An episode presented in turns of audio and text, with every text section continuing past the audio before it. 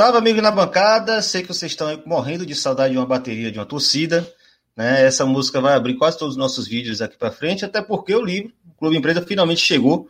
Né? Tá lá na sua versão física na mão da editora. Quem já comprou vai receber provavelmente na semana que vem, ou pelo menos o seu código de rastreio, se você mora muito longe do Rio de Janeiro. É, mas estão pronto, tá pronto, já pode correr atrás. Finalmente, agradeço aí, né, em nome do Na Bancada, da Cor, né, do Leme, do Ludopédio, do Som das Torcidas, todo mundo que fez parte desse processo e dos autores também que colaboraram com seus textos. É, agradecer para quem apoiou o nosso projeto desde o começo, na pré-venda. É, e está pronto, né? Espero que vocês desfrutem dos ótimos artigos que tem lá dentro. Eu mando desde já uma saudação para Vitor Figos, que contribuiu, para Daniel Ferreira, que escreveu com Vitor Figos sobre o futebol da Espanha, é, João Ricardo Pisani participa aqui do nosso na bancada, o grande Marcos Cirângelo também cola aqui com a gente, contribui bastante todo mundo que mandou texto é, finalmente chegou, está feito o projeto. Hoje, um horário pouco convencional, eu imagino que vai ser muito difícil, né? Muitas pessoas entrarem para trocar ideia aqui, para mandar mensagem, mas é uma live que para a gente também é fundamental. Né? São três pessoas que a gente há muito tempo admira o trabalho, já lê, é, formou muito de nós na bancada é, em termos de leitura, de conhecimento sobre o universo das torcidas organizadas. Ontem a gente fez uma live muito, muito boa, muito boa mesmo, uma conversa com o Wallace Negri, da Força Jovem, ex-diretor da Força Jovem, com Lula, né, da ex-diretor dos Imbatíveis, do Vitória, e com André Guerra, é, presidente da Mancha Verde, né, do Palmeiras. Conversa muito interessante, muito franca, falamos basicamente sobre todos os temas possíveis que envolvem o tema das torcidas organizadas, sem filtro. O pessoal se sentiu muita vontade para falar, eu fiquei muito satisfeito com o resultado. E hoje né, saindo das torcidas, vamos conversar com o pessoal que estudou a história das torcidas, acompanhou de pé. São dois antropólogos e um sociólogo, né? Não é brincadeira o que a gente vai fazer hoje, não. Mas antes deles, eu vou apresentar meu parceiro Rodrigo Barneski, está de novo aqui, na, nesses plantões ou na bancada, mas está muito interessado também nesse tema, não é isso, Barneski? Ô, Pilan, boa tarde a você, a todos que nos acompanham agora e nos momentos futuros. É, foi muito bom ontem, acho que a gente abordou aí temas bem urgentes e relevantes para esse cenário de arquibancada, relação com política, com a atuação das torcidas é, nos estádios e fora deles também.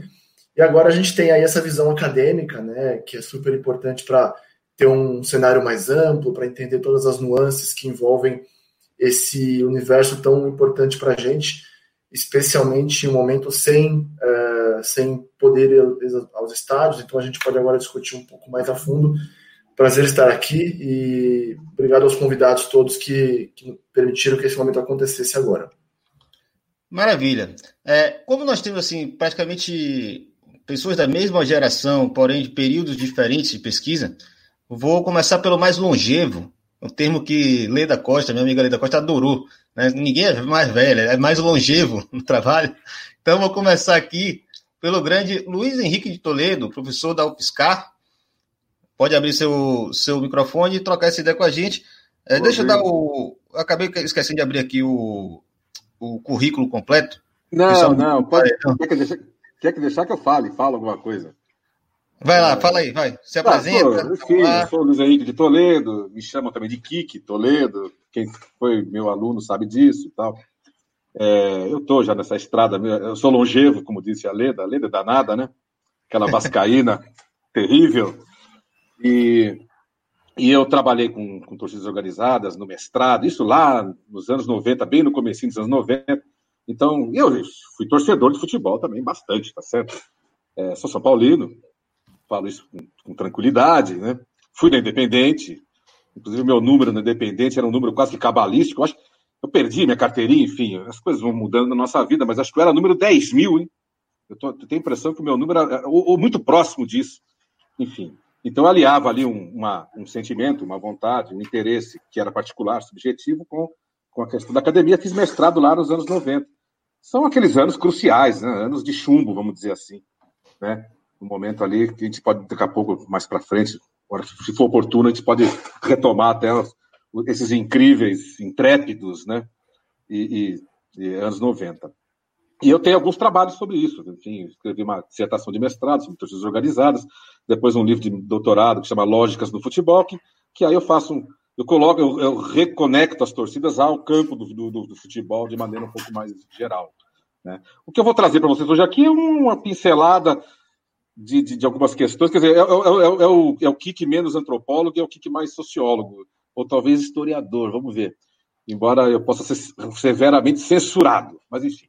É, e, e, e, temos que tra tratar do, do, tema candente também, que está tá na rua, que está na, na, boca do povo, que está na, tá nas redes. Né? Maravilha.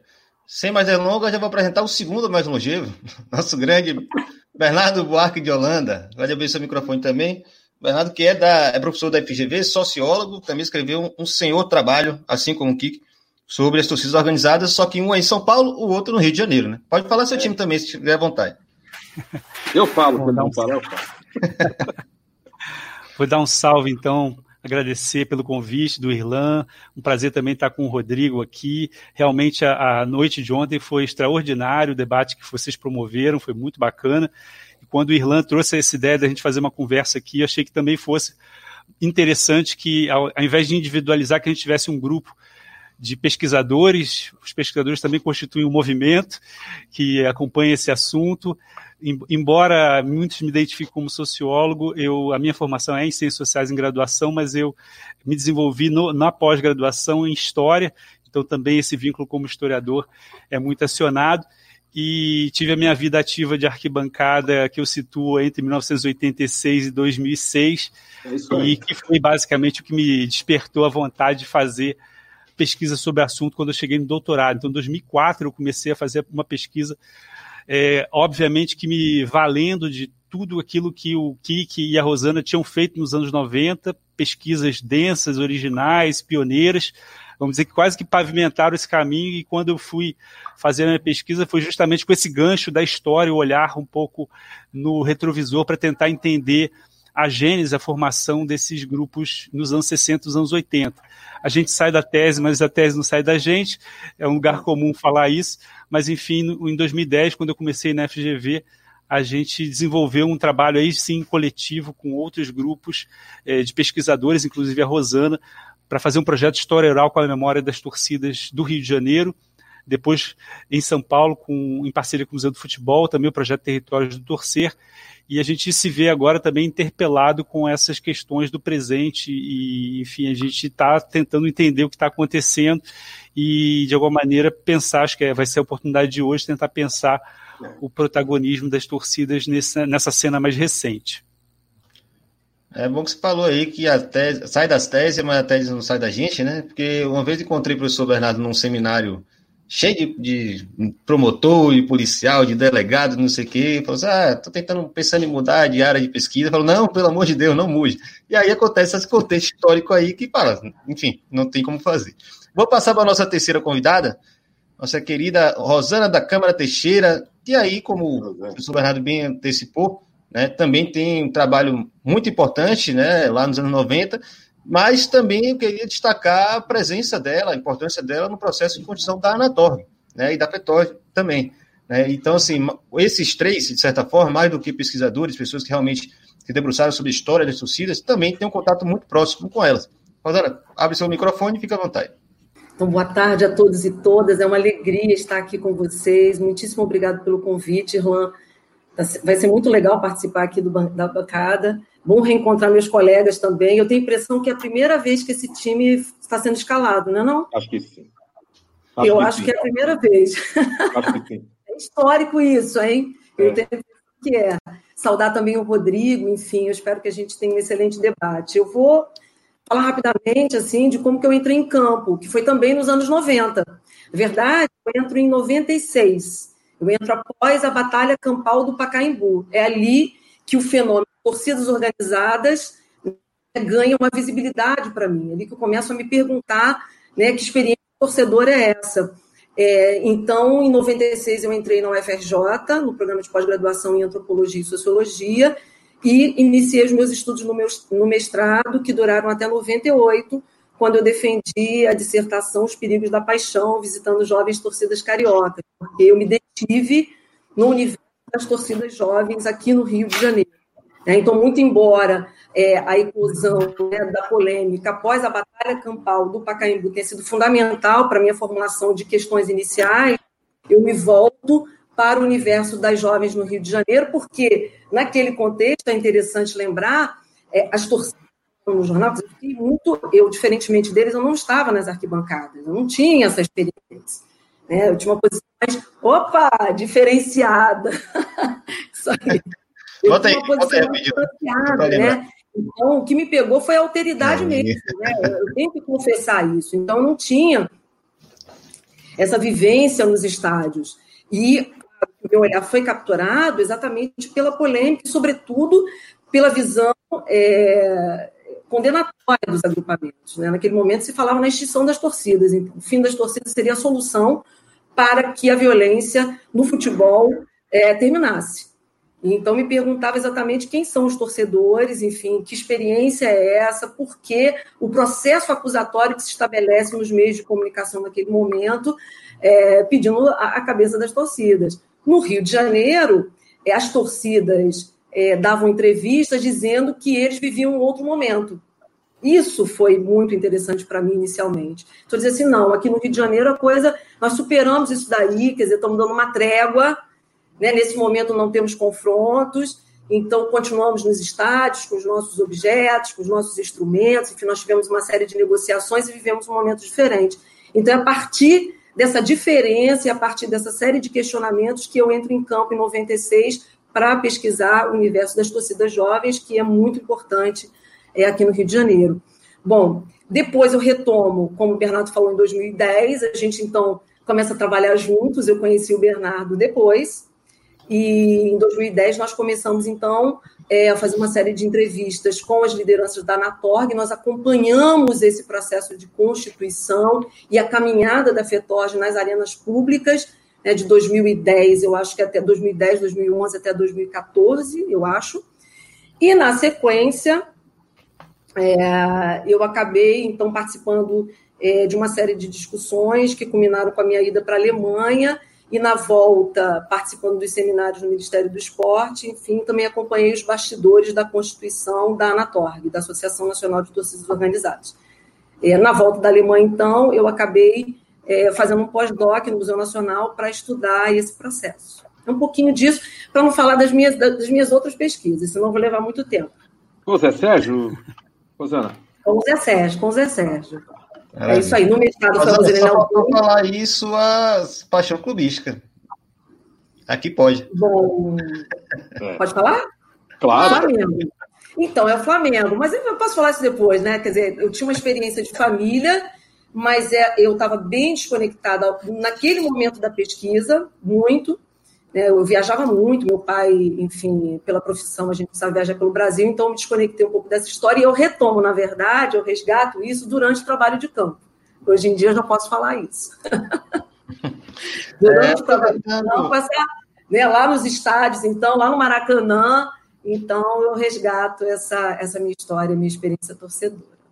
É isso. Maravilha. Aproveitando o ensejo, mandar um abraço para o grande Felipe é, Tavares Paz Lopes, é, já participou aqui com a gente duas vezes, né? Também fez parte desse processo de discussão da comissão, né? Que também vai contribuir com a construção da, da Anatólia, e para o pessoal da Anatólia como um todo, né? Que ontem estava com vocês dois lá, conversando exatamente sobre esses projetos né, que vocês aprenderam e tiveram contato lá na, na Alemanha, e né, tinham um ensejo de trazer, obviamente, devidamente adaptado para a realidade brasileira, né? infelizmente, por umas questões políticas que fogem ao alcance de todos nós, é, esse processo acabou sendo interrompido. Mas eu acho que ainda tem uma chance boa de ser resgatado. É, a gente vai começar com uma apresentação de, de Kik, preparou o material, porque aí já levanta uma série de bolas né, para esse debate que a gente vai fazer hoje, essa conversa. E vocês que estão no chat, fiquem à vontade para mandar suas perguntas, que a gente vai provocando todo mundo, beleza? Kiko, fica à vontade. Beleza, obrigado. Não, eu vou. Eu sou aqui a, o personagem acadêmico hoje. Só não estou de gravata, tá certo? Mas eu vou fazer aqui uma. Vou produzir com uma perspectiva um pouco mais distanciada, que depois a gente pode chegar e, trabalhar com as questões mais candentes, que está todo mundo muito aflito, na verdade, com relação a uma série de coisas e tudo mais. Bom, eu, é, eu indo atrás aqui, percorrendo, levando em consideração esse título épico que, que o deu para a live, né? Ontem, hoje e amanhã, tá certo? ele é um título que já deu, já nos, nos favorece aí a, a, pensar um pouco numa perspectiva temporal, né? Quer dizer, a perspectiva temporal é o centro da argumentação aqui. Essa é uma tarefa, na verdade, é, bem mais para as pessoas como, como o Bernardo, né? Que, que, de maneira mais competente vai lidar com a questão do tempo, que é um historiador. Se der tempo, o que farei então é misturar um pouquinho, então, esses retalhos de história, né?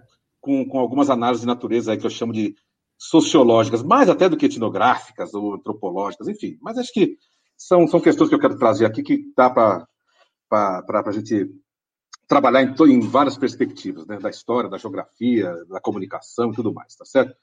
Isso é para dizer que não domina, então, esse gênero da história, né? com o gênero literário e tal, tudo bem.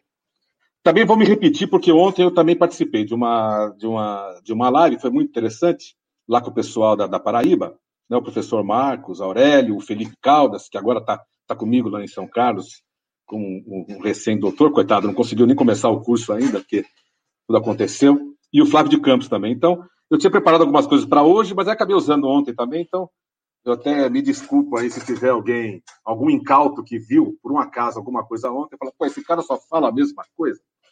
Então eu tentei mudar um pouquinho, mas enfim, a essência vai ser acho que a mesma coisa.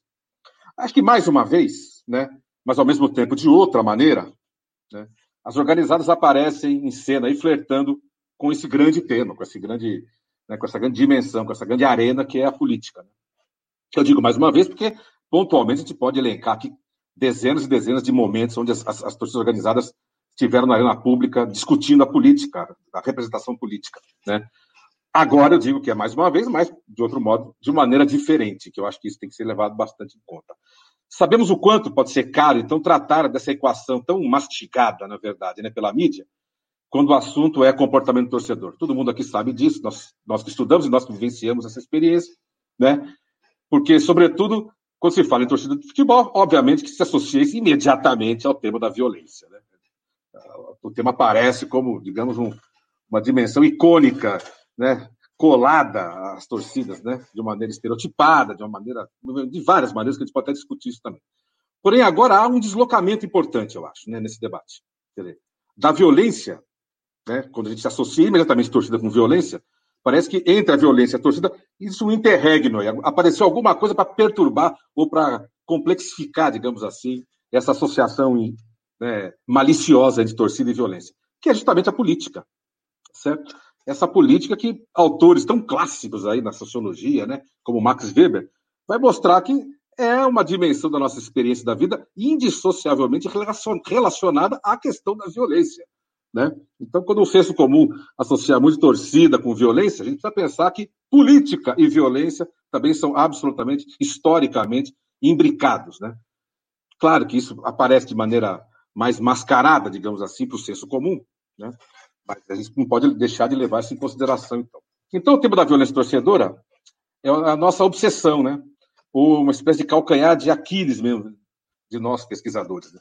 Todo mundo que fala ah, que você trabalha com quem? Trabalha com torcida. Hum, violento aqueles sujeitos, né? Quer dizer, não há nenhum aqui de vocês e outros que estão por aí pelo mundo que não, não tenham passado por essa, por essa questão, que é uma questão presente, permanente, era, é uma, era quase uma condição de possibilidade da existência de torcida, falar em torcida e violência. Né?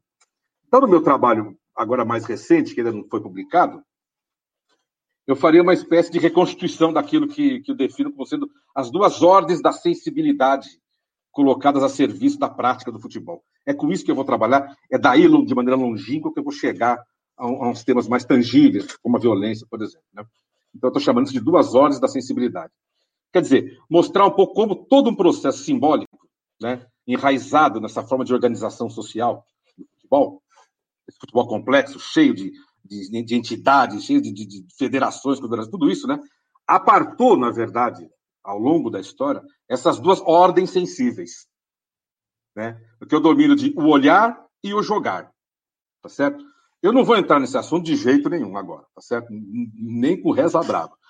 Mas só antecipar que defendo, então, aqui uma hipótese de que essas duas instâncias imanentes, né, quer dizer, o olhar na hora da sensibilidade e o jogar, né, a destreza corporal, técnica, sempre estiveram juntas a despeito aí da concertada separação entre esses dois regimes de sensibilidade que fazem nos crer, ou que querem nos fazer crer. Jogar uma coisa, assistir é outra. Né? Quer dizer, que não, que não defendo, eu, eu pessoalmente não defendo aquela máxima de que um dia havia ali uns sujeitos que jogavam bola, né? E que de repente apareceram outros ali que, na falta do que fazer, pararam e ficaram assistindo aqueles caras. Olha só, pronto, apareceu, nasceu-se o torcedor né, da prática do futebol, daqueles que jogavam. Os desocupados foram lá, ficaram olhando, olha que interessante, nasceu-se aí, né? Eu não vou desenvolver isso agora, mas eu vou dizer para vocês que trata-se de um movimento inseparável, né? E, e, sobretudo, dialético entre jogar e torcer. Um dia esse negócio vai ser publicado, vou poder ler isso de maneira um pouco mais detida lá e mais mediada, tá certo? Depois de muitos volteios, eu chego à ideia, então, de que olhar é jogar. E jogar é olhar. Ou, mais precisamente, que há uma dialética entre aquilo que eu chamo de jogar olhado e olhar jogado. Tá eu embuto a dialética nos dois termos. Né? Todo mundo que joga, olha também. Ah, mas eu jogo sozinho, não gosto de ver que, não gosto que ninguém me olhe jogando futebol. Não, você olha para si mesmo, você está olhando a sua técnica, você está vendo se está melhorando. Não existe o jogar sem olhar nunca, em hipótese alguma. Né? A gente gosta muito, uma certa historiografia tradicional, muitos pesquisadores amadores gostam de falar o primeiro jogo de futebol, a primeira torcida, tal. Tudo bem, a gente usa isso como, como recursos heurísticos, né, para a gente poder trabalhar com o tema. Mas, na verdade, quem que, quem que jogou a primeira vez? Quem que torceu a primeira vez? Ora, ora. Né? Isso é quase que, uma, uma é quase que um dilema paleontológico, que nunca se sabe exatamente a idade dos objetos que são encontrados. Então, então para sair um pouco dessa esparrela, eu sempre eu trago um pouco essa, essa dimensão da sensibilidade. Jogar, olhar, olhar e jogar são coisas que são imbricadas, tá certo? Né? É... Quem quiser se convencer de alguma coisa dessas coisas que eu estou falando aqui, nesse momento, terá então que esperar um pouco esses argumentos. Né? O desdobramento assimétrico, aí sim, histórico, aí algo que pode ser verificado, algo que pode ser enfim, mensurado, disso tudo, dessa dialética que eu chamo de jogar e olhar, que para mim é uma dialética sem síntese. Tá? Não é que olhar e jogar vão resolver, vão, vai, vai redundar no futebol. Ah, pronto, futebol é a síntese do olhar e do jogar. Não, não tem síntese. Né? Essas coisas estão sempre em proximidade e distanciamento. Então, esse desdobramento assimétrico, né, é, a, ele investe em todo o movimento certeiro do ponto de vista do jogar, porque o mundo afora o jogar se consolidou, o futebol se consolidou como uma prática universal, né? mas produziu conjuntamente com esse jogar, profissional, profissionalizado, enfim, tudo isso que a gente sabe, todas as formas de jogar, todos os futebols, ele também produziu conjuntamente um investimento ambíguo do olhar. Enquanto você tem uma certeza do jogar, quando eu, chamo, quando eu falo de certeza, é a certeza rumo à profissionalização, o olhar sempre ficou nessa no meio-fio da ambiguidade. Né? Que é o lugar ocupado por quem, afinal de contas? Quem que ocupa de maneira privilegiada a condição de olhar? Nós, torcedores. Tá certo? Né? Enquanto o profissionalismo quase que produz né, uma história retilínea de, de sucesso, a história torcedora é uma história cheia de meandros, é uma história cheia de, de retrocessos, é uma história cheia de dúvidas, ambígua. Né? Por quê? Porque Está ali, nessa dimensão do olhar, sempre a perspectiva da relativização do jogo, da relativização do futebol. Né?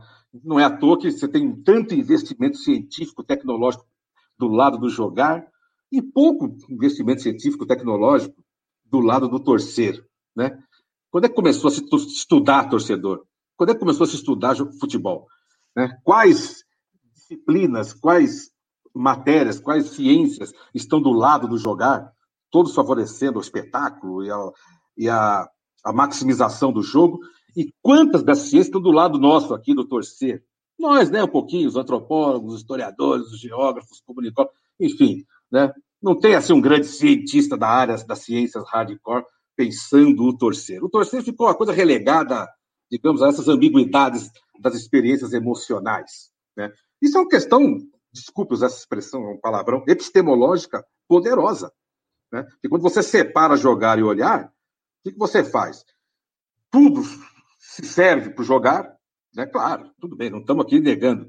Mas o, o, o, torcer, o olhar, ele fica meio solto, né? Ele fica ali transitando entre uma esfera da, da estética, entre uma esfera da volição psicológica das emoções, né? enfim. Tirando, claro, o nosso empenho, nós aqui, sociólogos, cientistas sociais, de maneira geral, que estamos sempre pensando nesse troço. Na verdade, torcer para mim, então, é a condição, ao contrário, então, mais universal do que jogar. A despeito de todo o encantamento que a prática jogada, em qualquer nível, tem alcançado e tem se transformado nesse gigantesco e poderoso negócio. Né? É, é negócio econômico e negócio político que a gente assiste. Né? Os nossos olhos embasbacados de torcedor, a gente vê quanto o futebol valoriza, valoriza seus craques, valoriza seus, seus certames, enfim. Mas eu acho que o torcer é a condição universal. Ninguém nasce jogador, né? Ninguém morre jogador. Ele nasce, passa a ser torcedor e vai ser torcedor o resto da vida, mais ou menos, depende. Pode ficar um pai desencantado, mais encantado, mas não interessa. Né? O jogador, o jogar é uma condição dentro de uma, de uma esfera maior que um dia o cara vai ser ex-jogador. Provavelmente vai virar um torcedor. Então todo mundo começa torcedor e acaba torcedor na vida. Vou usar uma expressão bastante radical aqui, e talvez um pouco ousada, certo? Bom, voltemos então ao torcer, portanto. Eu acho que nesses nossos tempos voltamos a um dilema, então. Afinal, quais os propósitos em dar forma institucional à emoção? É essa que é a questão. Né? Não, jogar tudo bem, o pessoal joga tal. Aí tem a emoção. Pô, a emoção é muito bom sentir emoção, nós todos aqui emanar, tomando cerveja, assistindo o jogo. Mas qual que é a razão? Quais são os, os quais são as, os perigos, para usar uma expressão do, da, da, do, do, texto da, da Rosana, né? Em dar formas institucionais a essa emoção. Essa é questão. Por que levar a sério torcedores? Essa é uma questão. Ainda mais agora que aparece no centro de um debate, que é um debate que, eles, que os torcedores aparecem como uma espécie de ponta de lança de um processo político. Né? Então nós temos uma ambiguidade. Como é que toda uma seriedade no mundo sério, de uma crise econômica, política, moral que esse país está atravessando, de repente a gente vislumbra no final de um túnel incerto, de uma pandemia incerta, torcedor de futebol né, trazendo ou propondo, ou de algum modo dialogando, ou, ou, colocando, uma, ou colocando uma luz, um candeeiro para a gente poder iluminar melhor um, lugar de crise. Por que, que, por, que, que, por que a nossa crise nasce dessa não seriedade? Pô, isso é uma coisa incrível. Estou dizendo que essa não seriedade, na verdade, é uma miopia epistemológica. Né? Enfim, o olhar, ele é interessante. O olhar que redunda no torcer, ele tem que ser visto com seriedade também. É, é isso que fala. Né? Note que é difícil lidar, então, com a junção, por exemplo, de dois sistemas de pertença, né? que parecem um tanto imissíveis, ou seja, não se misturam. De um lado, você tem o pertencimento clubístico. Né? Aparentemente, é uma coisa. Não é, mas ele é mais que o outro, estável, né? na sua, vamos dizer assim, na sua instância totêmica. Né? Você escolhe um time de futebol, você vai torcer para o seu time o resto da vida. Mais, menos, de maneira encantada, desencantada, não interessa, mas enfim. Mas o, o, o, sistema clubístico do pertencimento, como diz o Arley Dam, né, ele é um sistema estável, bem mais estável se comparado ao universo da política. Esse sim se apresenta como um sistema permeável, histórico, aberto, né, aberto às mais incríveis formas de legitimação e engajamentos de toda a ordem. Então, nós estamos diante então de um dilema bacana, um dilema teórico, mas acho que também pode ser prático de, perceber. Como lidar com gente que lida com os dois sistemas ao mesmo tempo. Torcedor, né, que são clubistas, clubísticos, né, com uma paixão, mas ao mesmo tempo que estão operando na, na esfera da política.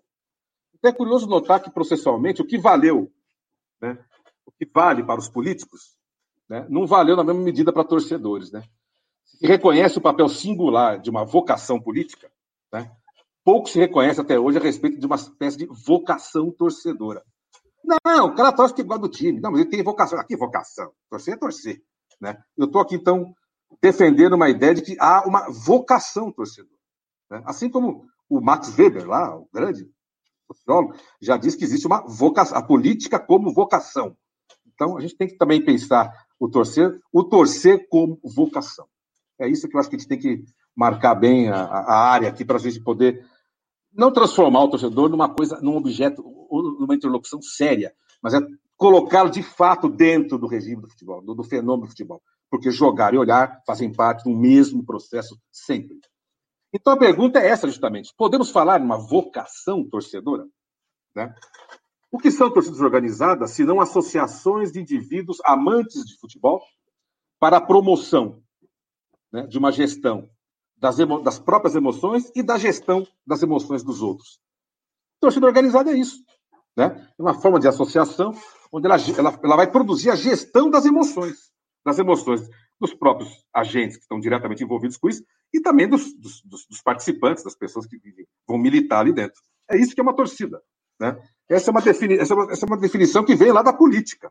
A gente pode trazê-la, a gente pode carregar ela e tra trazer aqui para se livrar um pouco também de um certo subjetivismo, às vezes, que às vezes excessivamente a gente acaba usando para falar em paixão, em emoção e essas coisas todas.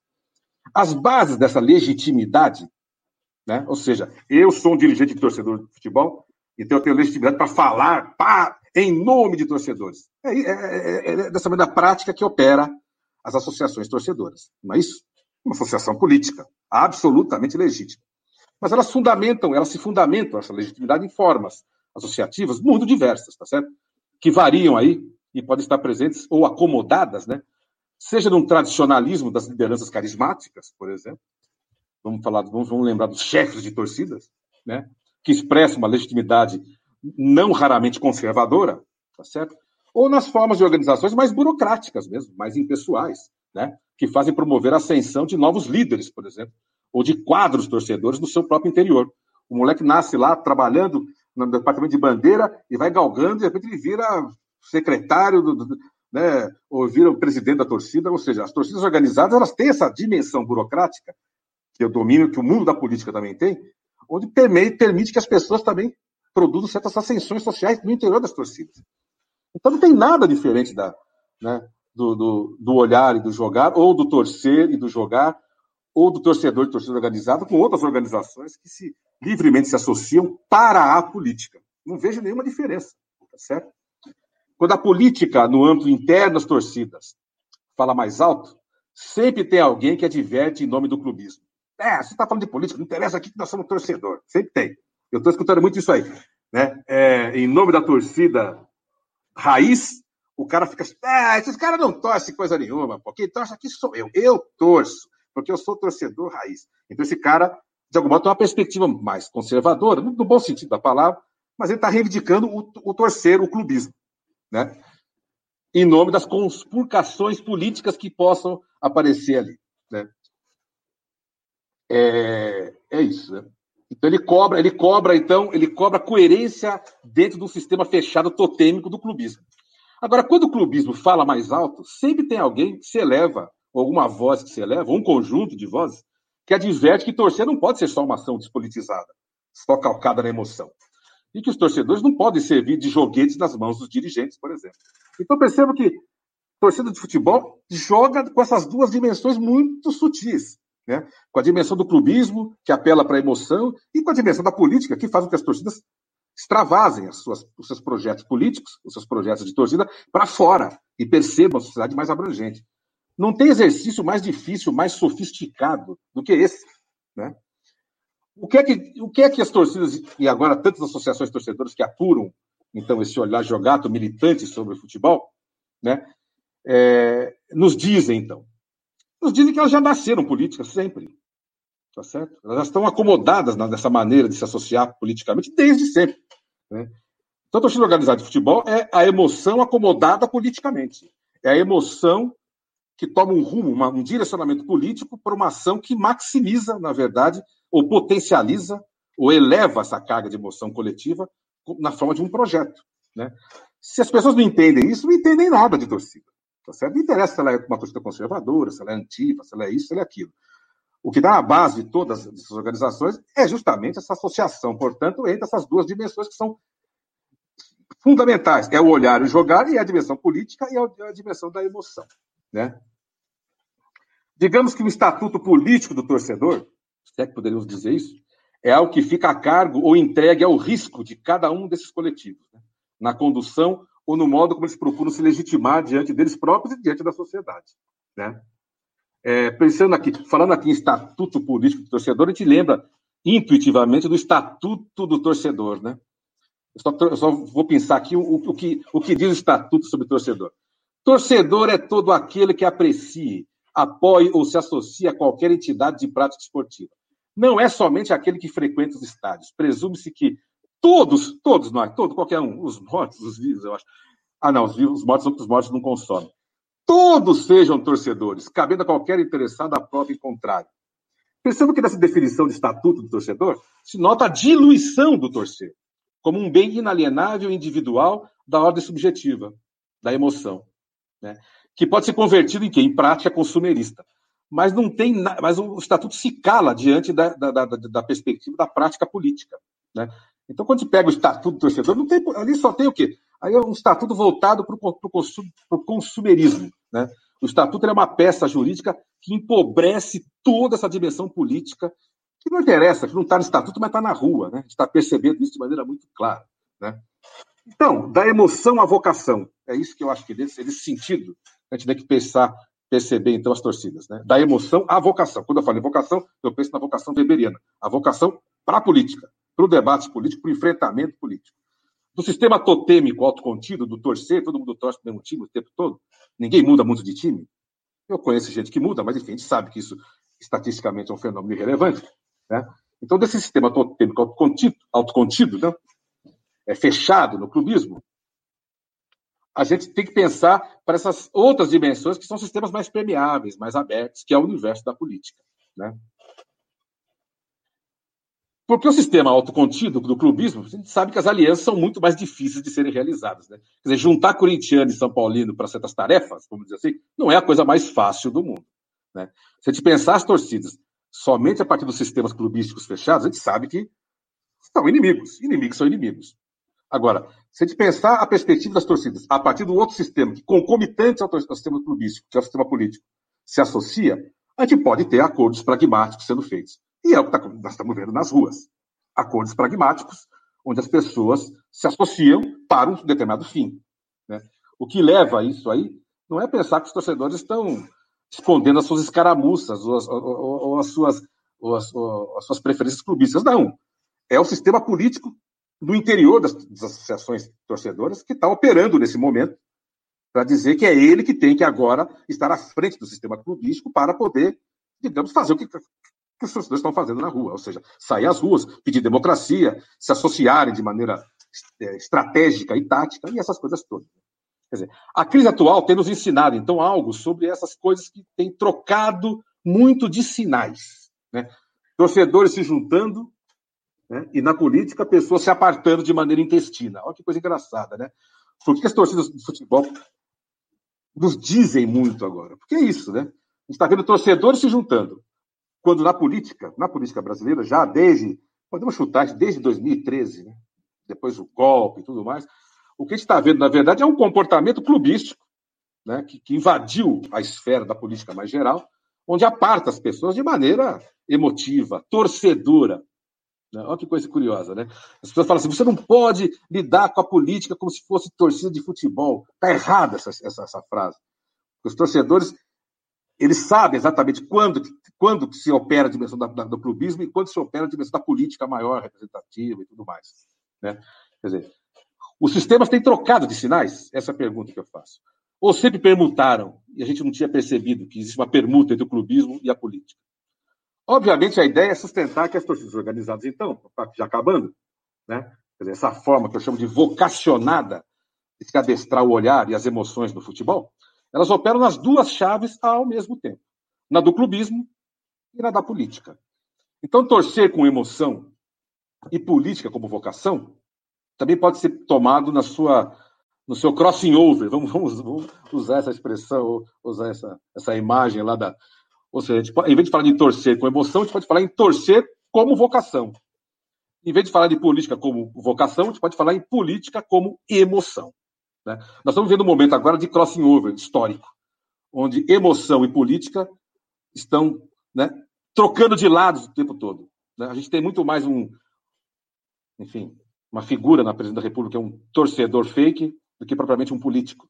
Né? E é o que a gente fala, é o que se fala. Né? E da onde nasce, na verdade, a possibilidade, a abertura, as brechas, né, de você perceber uma luz nesse fundo do túnel da crise?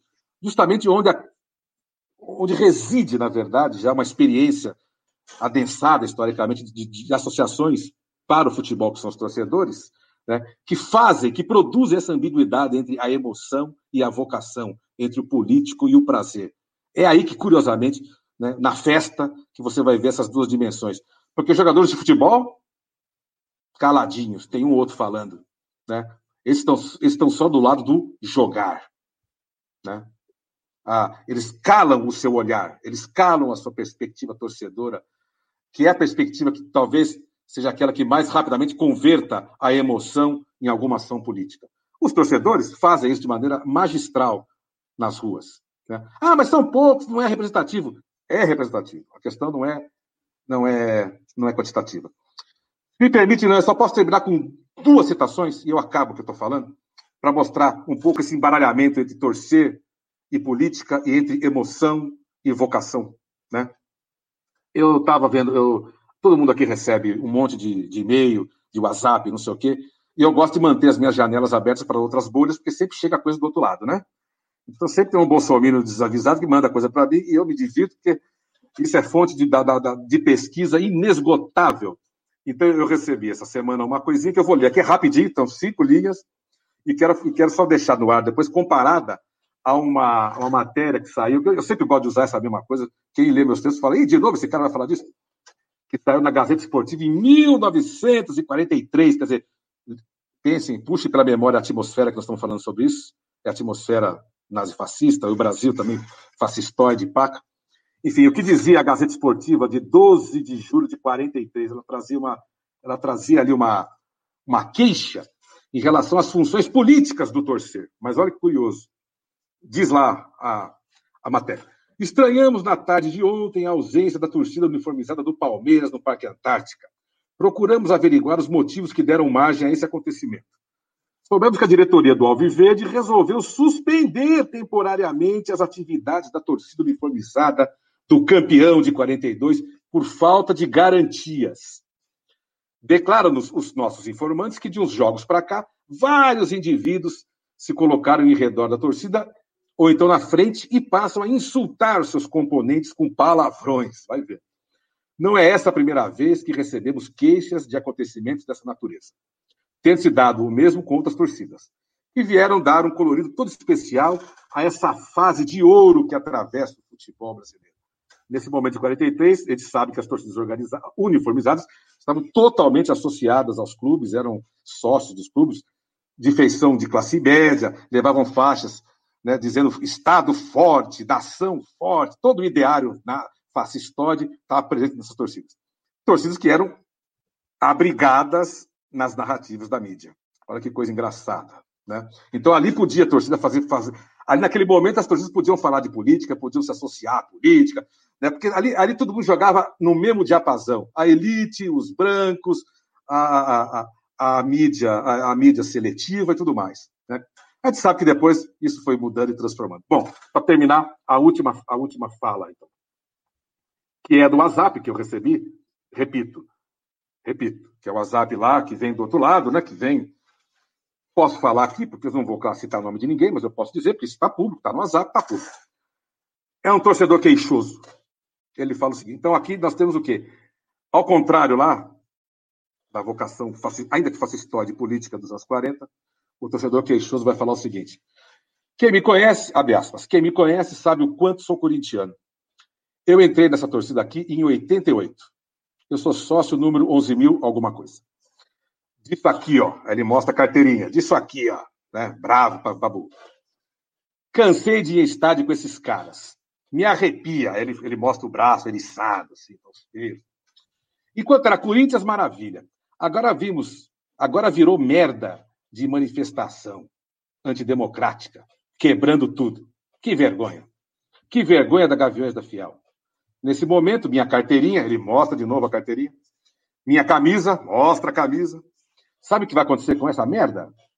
Álcool nessa merda. Ele pega e joga na, na churrasqueira, e tá ali num lugar bacana, a churrasqueira é bonita, mandou fazer, tá? dá, dá para perceber um pouco o entorno da, uh, digamos, uh, os trejeitos de classe que estão sendo colocados ali nessa, nessa queixa. Né? Nesse momento, minha carteirinha, minha camisa, sabe o que vai acontecer? Álcool. Isso que tem que acontecer com essa merda de torcida. Tem que fechar essa bosta. Gaviões da Fiel tinha que ser Corinthians, não política. Né? Nem todo corintiano defende essa merda que é o comunismo. sou patriota, sou Brasil. Tomara que aconteça isso com a sede de vocês. E aí, as ameaças autoritárias, né? Que fazem com que a gente faça o laço com lá com 40. Né? Que toquem fogo naquele lixo. Tinha que ser todo mundo preso nessa bosta de torcida. É isso. E acaba o, o, o, o vídeo. E eu deixo essa provocação no ar aí para a gente conversar. Obrigado aí. Desculpe pela, pelo excesso de, de tempo que eu tomei. Nada, valeu, Kiki, obrigado. É, na verdade, foi o maior chilique que eu já vi na minha vida, ainda mais nesse tempo que tem muito chilique, né, aparecendo nas redes sociais e nos, no WhatsApp da vida, mas esse foi o melhor de todos, foi hilário, realmente uma cena inédita. Eu acho que de alguém que não entendeu nem de onde estava metido, né? Pegava a mesa fiel, convenhamos, tem muita história para contar. Antes de não. passar a bola, antes de passar a bola para Rosana, né, aproveitar a bola que você levantou para cortar, apresentar nosso parceiro Nicolás Cabreira, eu consegui reposicionar as janelinhas aqui, aí tá mais ou menos aqui. O pessoal que é do Na Bancada, Nico que é do Na Bancada, mas também é um pesquisador de torcidas organizadas inveterado, né? Como todos esses que a gente convidou. Então, Nico, faz aí sua saudação antes da gente tocar o barco aqui. Então, vontade. Salve, rapaziada aí, boa tarde para geral. É, desculpa aí o atraso, mas na real eu tinha outro compromisso, só que eu abri mão para estar aqui, porque eu estava pensando, nem sempre dá para trocar ideia com a bibliografia preferida de cada um, né? Então eu não queria eu não queria perder essa oportunidade de falar com, com o Luiz, a Rosana, o Bernardo, o Rodrigo.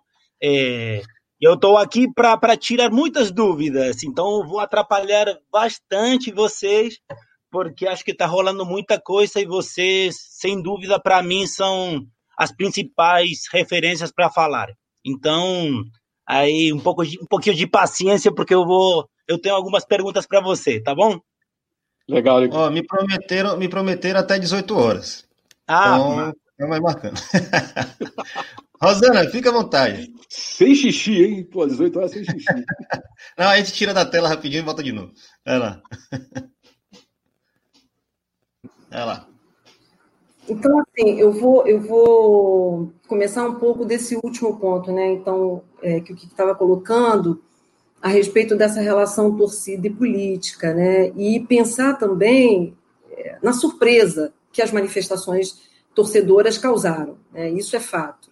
E é muito interessante que pessoas próximas, enfim, não ligadas ao meio acadêmico, mas mesmo assim algumas também vieram dizer: nossa, que fantástico, que incrível, torcidas organizadas na rua, né, é, lutando pela democracia. Que coisa incrível, que coisa sensacional, que coisa surpreendente, né, que fenômeno, enfim.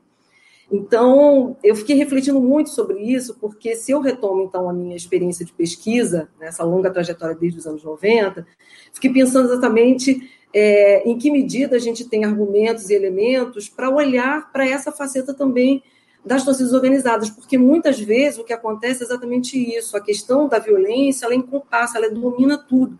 É como se só fosse possível perceber, falar em torcida e, e, e falar em violência. Então, é, isso causa uma angústia enorme. Quando eu comecei a, a, minha pesquisa, o objetivo era exatamente fugir dessa chave, eu tenho que dizer isso. Né? É, os perigos da paixão, na verdade, não é uma dissertação sobre violência, isso não era o, o foco principal. Primeiramente, porque as torcidas no Rio viviam exatamente esse momento de trégua, né, como eles bem falaram. Então, entre 96 e 98, eu pude visitar as torcidas, conversar com os torcedores e conhecer um pouco dessa dinâmica, que era o meu objetivo principal. Né? Então, mesmo eles me indagavam muitas vezes, na, no fundo, você quer chegar na questão da violência, você quer falar sobre a violência.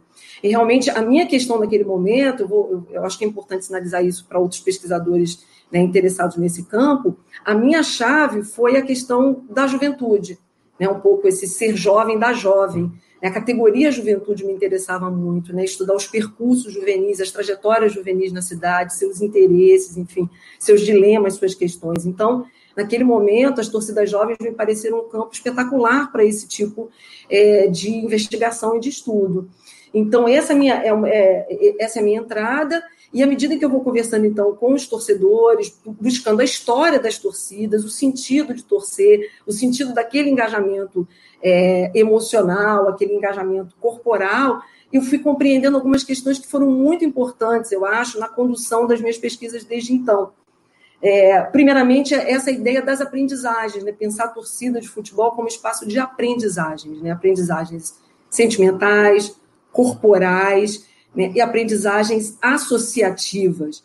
Né? Então, ali no âmbito da torcida, você tem a possibilidade de experimentar uma série né, de dimensões da vida social muito importante. Então, esse elemento é, da política já estava presente nessas primeiras, nessas primeiras conversas, porque os torcedores falavam exatamente de como foi importante no Rio de Janeiro, é, no ano de 94, estabelecer um pacto de paz, por exemplo, de estabelecer uma série de negociações com o poder público para continuarem nas arquibancadas. Enfim, os anos de 92, 93 e 94 são bastante complicados do ponto de vista aí dos combates, dos confrontos violentos. É, você tem um acirramento dessas, dessa questão.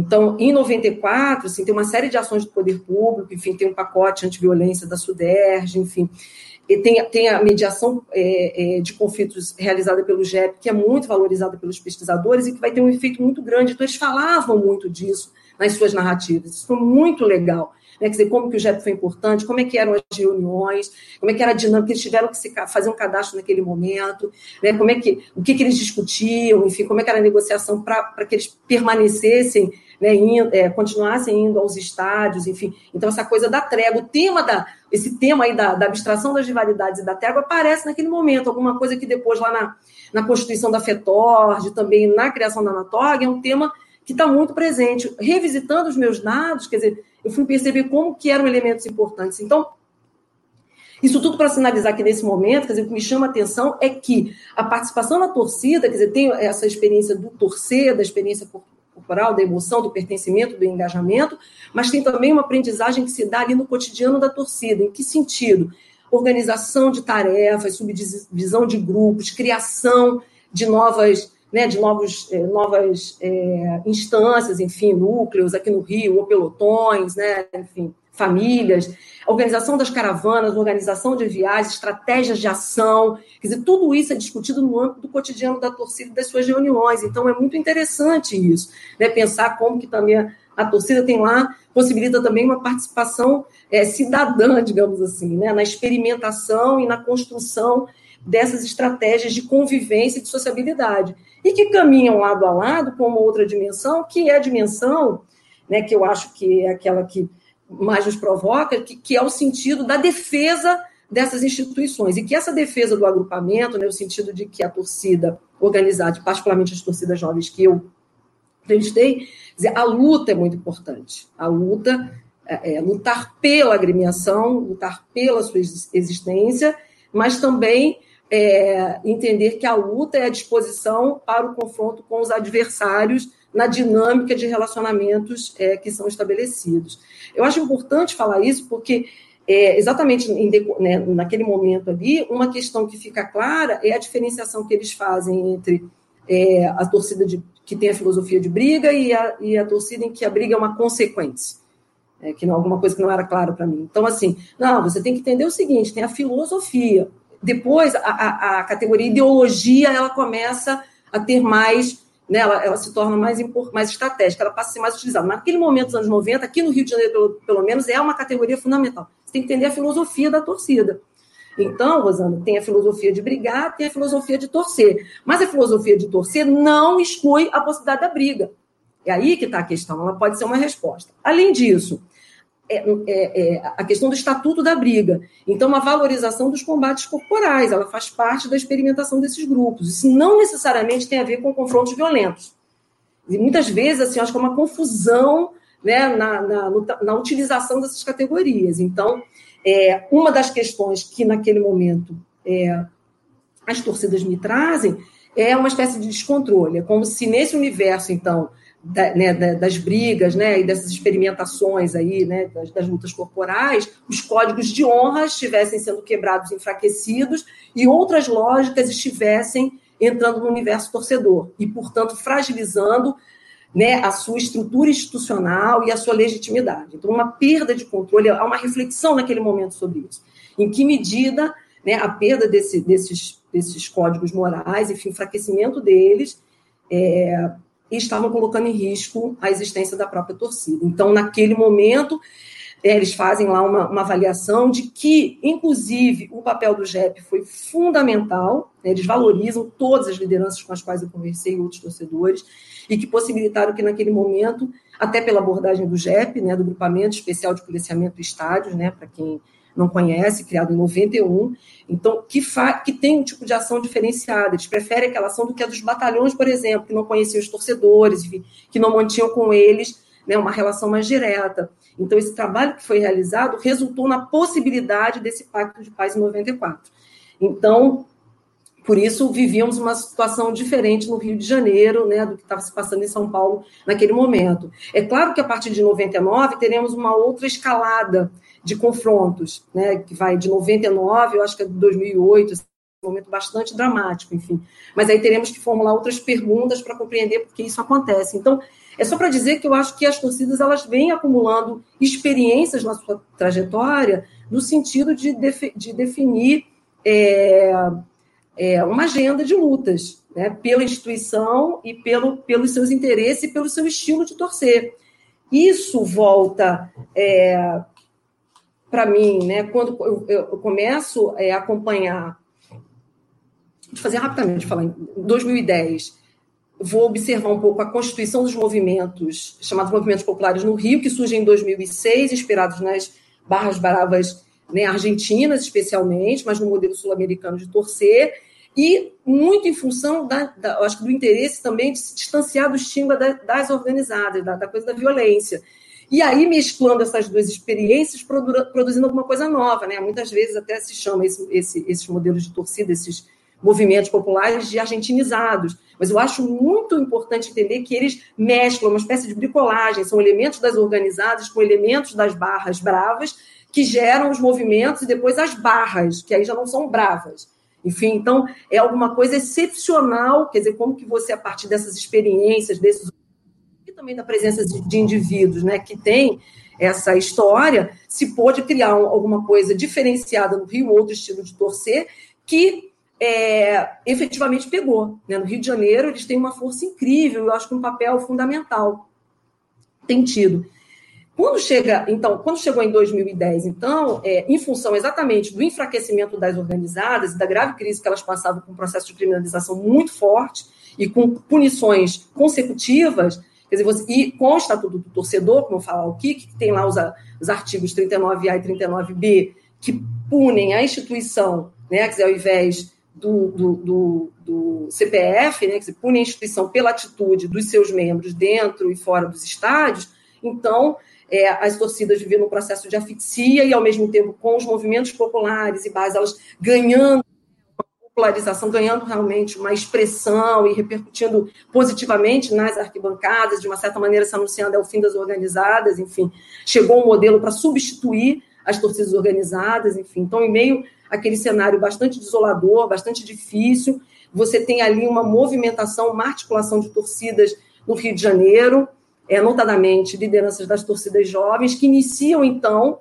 um processo de diálogo no sentido de é, de dar uma trégua né, nas suas rivalidades, enfim, o que é o que não é algo fácil, né, mas iniciarem um processo de, de, de negociações e conversações visando exatamente garantir, defender o seu estilo de torcer e garantir a sua permanência no espetáculo futebolístico. Então, esse momento foi fundamental, eu acho, para retomar essas questões e todos os esforços que foram feitos no sentido de dialogar com o poder público, de entrar nas arenas públicas, de definir uma pauta né, de ações, enfim, uma agenda mesmo de trabalho. Eu acho que, assim, nós tínhamos tido a experiência da Astorg na década de 80, eles é, criam a FETORG inspirados nesse modelo, mas, assim, é um outro contexto, é, enfim, em que os desafios são enormes, e eu acho que, nesse momento, essas lideranças, elas dão um exemplo disso. Mais uma vez, né, de como elas são capazes de uma articulação, como elas são capazes de estabelecer né, é, objetivos e projetos e, e cair em campo em busca disso, abrindo diálogo com o Ministério Público, com as forças policiais, com a mídia, enfim. E nós tivemos a oportunidade, eu e Bernardo, de, de acompanhar esse processo muito de perto, de realizar as entrevistas que acabaram resultando num vídeo, A Voz da Arquibancada, e no nosso livro também, A Voz da Arquibancada, juntamente com o Jimmy Medeiros. É, enfim, não, não vou, vou, passar a bola né, para frente, a gente volta depois, mas eu só queria chamar atenção para o fato de que dessa experiência da FETORG, então, essa experiência fantástica da FETORG, participando do Ministério do Esporte, né, primeiro como, como, como ouvinte, né, eles iam lá para os seminários, enfim, para escutar as propostas, porque não pode esquecer que temos ali um cenário né, pré-Copa do Mundo, então havia uma preocupação muito grande no Ministério do Esporte com possíveis turbulências e conflitos, então a ideia era realmente né, eu acho inicialmente, é, controlar as torcidas, evitar que esses conflitos acontecessem, então elas são chamadas para conversar, é, mas o que é interessante é exatamente o que as torcidas fazem desse espaço aberto pelo Ministério do Esporte. Então, como elas chegam para esse seminário de prevenção da violência e como elas vão sair em 2014. Isso é, eu acho que é espetacular, né, de como elas aproveitam esse espaço e ampliam essa essa articulação, é, chamam outros atores sociais, enfim, e chamam outras torcidas, é, né, entram num processo de diálogo, enfim, são muitos embates, e a partir da, da, da, dessa caminhada nas arenas públicas, eu acho que é interessante como que eles conseguem transformar aquelas hostilidades históricas, né, toda aquele, aquela, aquela mágoa pelos ciclos de vingança que marcaram um certo período, né, no momento de criação de um pacto social é, fundamental para que elas pudessem né, defender a sua forma de torcer. Então, isso me revela exatamente como que a torcida é esse lugar impressionante, que muitas vezes, mesmo nós, pesquisadores, quando falamos, reduzimos a torcida, as torcidas, não podemos esquecer que temos aí uma miríade, né, uma pleiade de, de tendências e elementos, e é por isso que agora, quando se fala na surpresa, mais uma vez a gente tem que voltar às nossas experiências, aos nossos dados de pesquisa, porque senão a gente se perde também. A gente se perde para falar, é, realmente. Não, peraí. Sim, por um lado, é verdade. É claro que é surpreendente porque vivemos um momento de profundo desencantamento. É sim, né? Muito desmobilizados, as forças progressistas vivem um momento de perplexidade, né? não conseguiram ainda se, se organizar. Então, que isso venha das torcidas, lógico que foi um momento assim de profunda alegria, né? De excitação, assim, de poxa, né? Que, que sensacional. Mas, ao mesmo tempo que, que, que isso aconteceu e abriu depois né, espaço para uma série de, de polêmicas, que eu vou deixar para um segundo bloco, para a gente falar das polêmicas, é, me fez pensar exatamente na história de pesquisa. Eu volto aos dados, eu fiquei tão assim, né, animada com isso, fiquei pensando. Para vocês terem uma ideia, eu peguei os meus pacotes, eu peguei a minha pasta de quando eu comecei a estudar. Tenho aqui o envelope 97, acho que está todo, enfim, mas uma página onde tem aqui vários recortes de jornais, entendeu? Mostra de novo, pessoal, ver o tamanho do material, Rosana. Então, assim, tem muita coisa, gente. Então, são, sabe, projetos de pesquisa. Muito bom. Aí, minhas, minha, meu, meu material, enfim, tudo que eu consegui na jovem, entendeu? Enfim, nas jovens. Então, assim, eu voltei para o material, porque eu acho que esse é o papel do pesquisador, sabe? Eu acho que é importante, a gente tem que voltar né, e olhar o que a gente tem, porque nós não temos tudo na cabeça, nós não incorporamos todas essas informações, então revisitar isso, né, visitando as pessoas, revisitar o material, é olhar o nosso, enfim, as nossas reflexões, eu acho que também é uma forma da gente é, se colocar à prova, né, porque não somos assim os detentores de uma história das não, não, não somos detentores, né, como analistas desse processo, nós temos aí um acúmulo de, de elementos, mas a gente precisa também é, dialogar com as questões que estão colocadas, né, nos, nos, desafiando nesse momento. E eu acho que o retorno ao material é fundamental. Então, só para fechar esse primeiro bloco, né, enfim, eu me perdi um pouco, mas deixa eu voltar só para dizer que a experiência da FETORG, que caminha, que foi fundamental nesse processo para a construção da Anatorg, um dos elementos. Temos vários outros, não vou entrar aqui agora.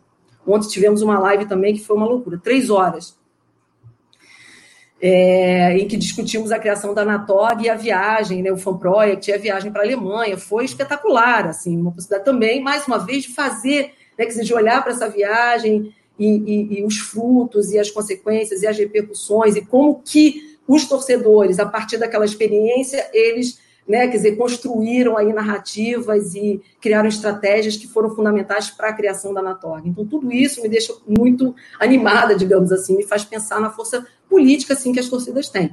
Por outro lado, nós sabemos que, como me disse um torcedor que consultei essa semana, porque também eu volto aos torcedores, acho que é sempre importante, ele me disse, Rosana, isso aqui é um. Isso aqui é complicado, é um barril de pólvora. É, você não pode esquecer que isso aqui é um barril de pólvora, porque temos aqui diferentes visões e tendências. Então, tirar posições nesse momento também não é muito fácil. Eu volto a esse assunto depois, então, passar a palavra aí para o Bernardo. Antes de passar para o professor Bernardo, só fazer destaque, é, é, claro, já é uma alegria muito grande estar realizando esse espaço aqui, mas está sendo mais feliz ainda ver que muito do que os três convidados ontem, né, que são pessoas que estão ali há mais de 10, 15 anos, construindo torcidas, é, falaram, estão voltando na fala de vocês como resultado de pesquisa, né? Então, assim, mostrando que a gente acertou em colocar esses dois blocos que dialogaram muito bem. Então, a gente está bem feliz. É, antes de passar a bola também, é, ressaltar esse livro aqui, queria que o professor falasse um pouco dessa experiência do território do torcer, qual eu tive a honra de receber o professor Bernardo, e também destacar aqui, ó, nossa live de quarta-feira, foi em memória do professor Gilmar Mascarenhas, tem aqui uma homenagem gigante, muito bom. O professor José Paulo Florenzano também está aqui, é, como autor, o nosso amigo Rafael Piva, etc., o pessoal todo junto. E é, é, muito me interessava no, no trabalho do professor Bernardo, é, quando ele faz o levantamento, que é muito em, em páginas de jornais também, né, o trabalho historiográfico, com páginas de jornais, é, como nos anos 60 e 70, que é o recorte histórico do seu trabalho, né, é, já existiam ali uma série de formas né, de protestos, formas rebeldes que as torcidas estavam se mostrando, as principais torcidas jovens, né, seja contestando diretoria, seja fazendo protesto contra preço de ingresso, né? Como é que essa relação, ela de certa forma também é política? Né? É um dos grandes debates que estão no seu livro, né, na sua pesquisa, a tese de doutorado, na verdade, né? e que talvez, né, como a gente ontem também entrou nessa discussão, é, os direitos do torcedor, até que ponto pensar no direito do torcedor não é uma questão política. Né? E o dilema de ver torcedores né, de segmentos periféricos, negros, jovens negros, né, que são sempre vítimas de violência policial, muitas vezes têm a dificuldade né, de perceber que a violência que sofre no estádio é basicamente a mesma violência que ele sofre na comunidade dele. Né? Então fica aí já a outra bola levantada.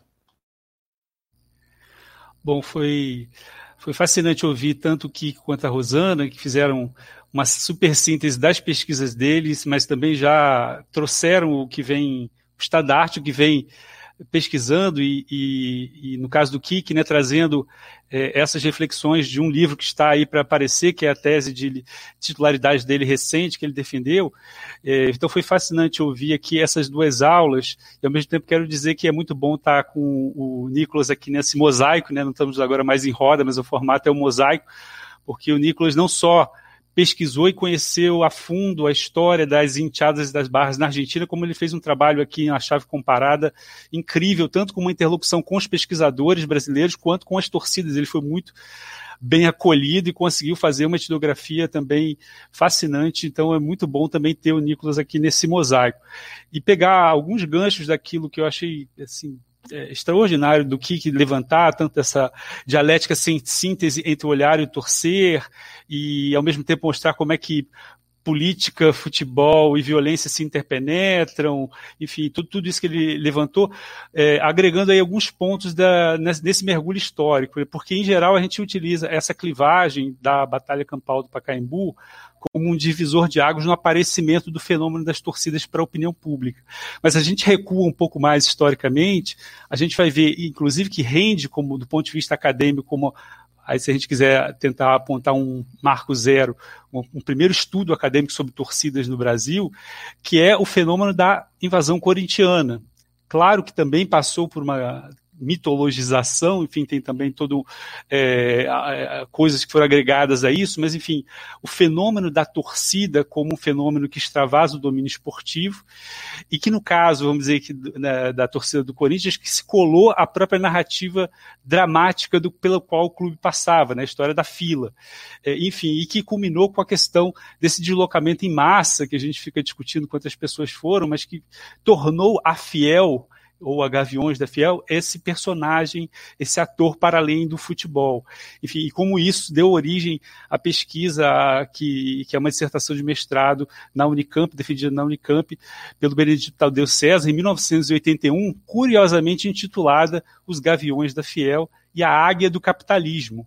Dois pontos, ou o duelo que, que é uma, um trabalho interessante, embora tenha algumas coisas datadas do ponto de vista teórico, mas que traz uma narrativa muito viva do que, que era esse deslocamento, essa ida para o estádio, a atmosfera dos estádios e das torcidas nos anos 70. Então, é, e ao mesmo tempo, quando a gente vai acompanhando esse processo histórico, coisas que também reverberam nos dias de hoje, como, por exemplo, muito se fala na tal famosa faixa pela anistia ampla, geral e restrita, que no dia 11 de fevereiro de 1979 foi desfraudada num num Corinthians e Santos lotado, no Morumbi. E o que, que acontece no dia seguinte? Isso foi descoberto pelo Vitor Canali, que é um pesquisador, um doutorando agora que está estudando a ATOESP. É, o que, que acontece no dia seguinte é a direção da Gaviões da Fiel emitindo uma nota dizendo que não tinha nada a ver com aquela faixa. É, enfim, alguns elementos, alguns integrantes tomam a iniciativa, se articulam com a, com a diretoria né, do, é, do Santos, inclusive das lideranças do Santos, da torcida do Santos, e essa faixa é desfraudada, enfim. E aí você tem essa desautorização por parte da instituição naquele contexto. É, o professor José Paulo Florenzano também já trouxe uma série de é, exemplos também que, por exemplo, relativizam a tal a adesão à democracia corintiana por parte da Gaviões da Fiel, que dizia democracia não, sim, bagunça não, enfim, a gente vai mergulhando na história, percebendo como alguns esquematismos é, eles estão muito presentes e quando a gente se aprofunda na história a gente é, descobre essas coisas. Né? Então, por exemplo, aqui quando o Kik menciona é, esse relato muito impressionante né, de uma torcida uniformizada, intimidada pelos torcedores anônimos que estão insultando, xingando os seus eh, os integrantes das torcidas organizadas, que parece uma coisa eh, impensável na, na, atualidade, a gente vê que isso aconteceu. E eu acho muito, muito interessante, Irlan, quando você levanta esse ponto do futebol e política nesse momento, porque em geral a gente faz esse esquematismo e divide essa primeira geração de torcidas que surge na esteira do profissionalismo no futebol dos anos 40 como aquelas representantes da ordem do establishment do Estado Novo, como bem apontou o Kik. E as chamadas torcidas jovens como torcidas rebeldes que surgem nos anos 60, contestando, trazendo, eh, inclusive se valendo de muitos eh, formatos das manifestações de rua daquele período, do ano de 1968, levando isso para o estádio. Mas a gente vai também aprofundando na história e vê que esses esquematismos não, não existem, ou pelo menos eles podem ser diluídos por uma série de outros exemplos que, com o passar dos anos, as torcidas vão agregando. Então, mesmo essas chamadas torcidas é, da primeira geração, você já tem, ao passar da, dos anos e das décadas, você já tem um perfil é, de líderes de torcida que não são sócios, como por exemplo o Tarzan, que era o líder da torcida do Botafogo, enfim, que tinha uma origem popular, é, que se torna um torcedor símbolo e ao mesmo tempo que solta rojão.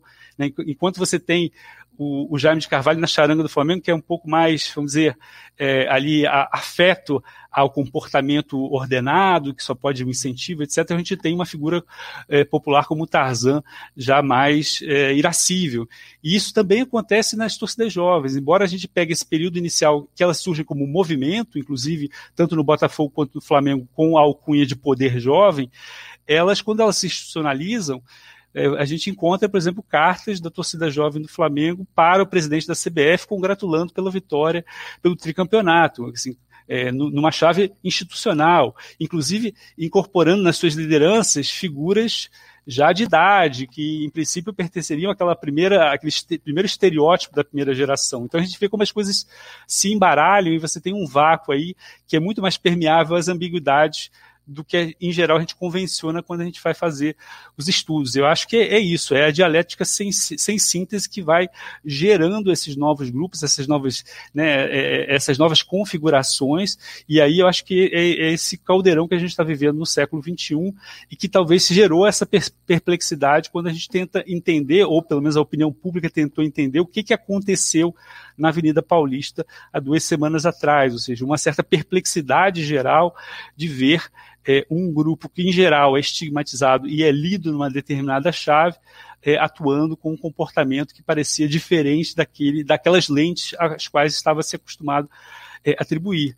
Né? Então, quer dizer, foi preciso aí todo um esforço primeiro da gente entender o que, que era isso, né? como é que é esse vácuo em relação aos movimentos políticos tradicionais, é, mesmo num jogo até, até certo ponto simbólico do que estava colocado nas ruas, ou seja, aqueles que se viam representar no que parecia ser uma eterna clivagem entre os vermelhos e os que vestiam a camisa da CBF, né, não a camisa verde e amarela, mas enfim, a camisa da CBF naquele momento, e de repente como é que se, é, aí é muito interessante a gente pensar, né, a famosa expressão que deu é, origem aos estudiosos do hooliganismo, né, da segmentação ordenada, que é, é, trazida de empréstimo da Escola de Chicago para é, os britânicos, e inclusive né, o Eric Dunning, que também faleceu no ano passado, para tentar entender como é que é essa lógica de contraposições em que as torcidas se lançam, mas é muito mais uma, uma segmentação desordenada.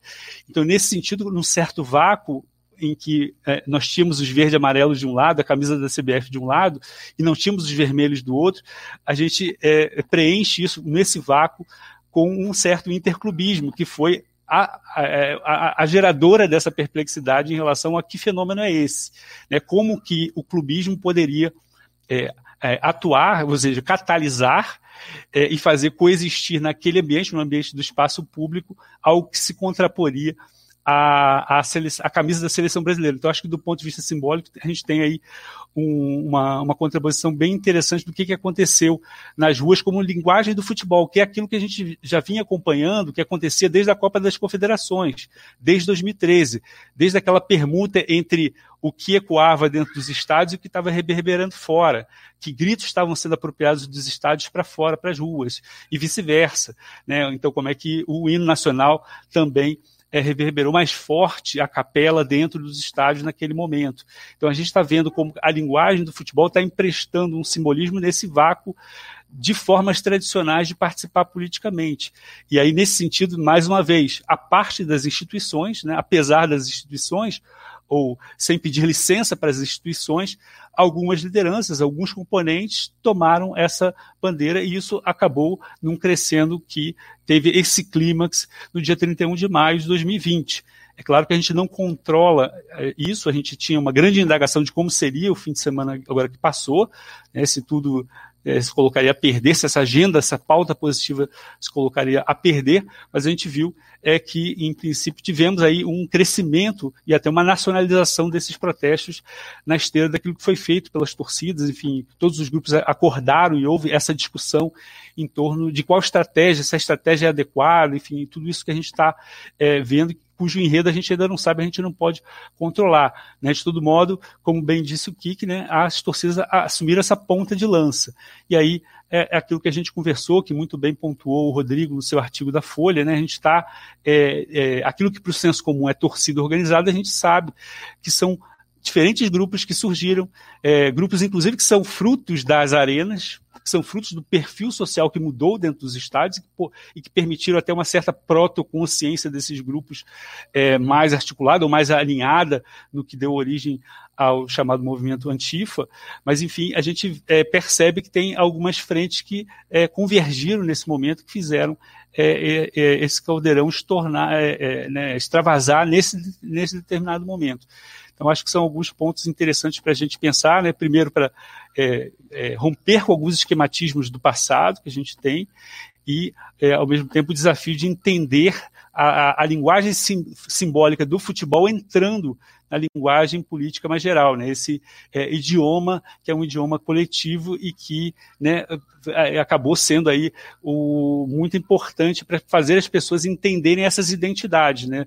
Já que as identidades coletivas associadas tradicionalmente à política, elas é, se veem, né, desde, desde pelo menos 2014, bastante desarmadas com o que está acontecendo aí com esse avanço da onda conservadora. Como tudo é dinâmico, a gente não pode controlar, mas enfim, nesse momento a gente vê né, uma pauta progressiva mais forte no campo, né, nesse meio das torcidas.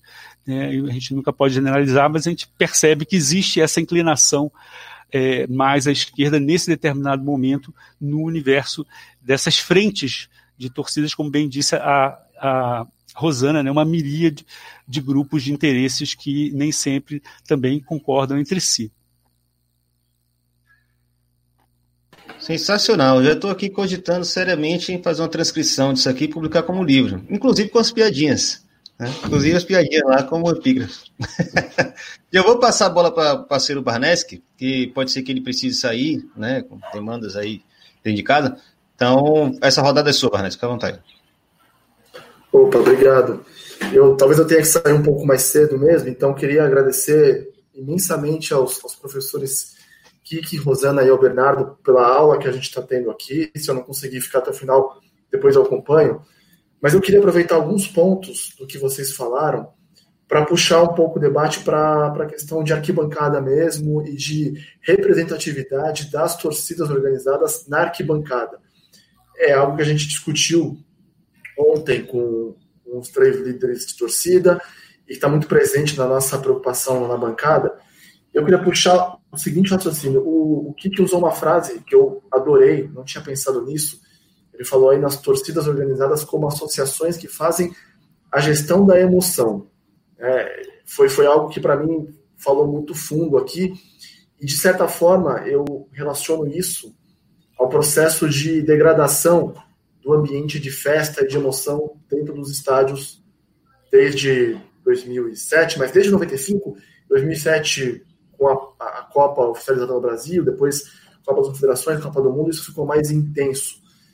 E isso levou a uma coisa que o Kiko colocou bem, que é a diluição do torcer. Né? Isso ficou hoje muito, é, muito diferente do que era em outras décadas.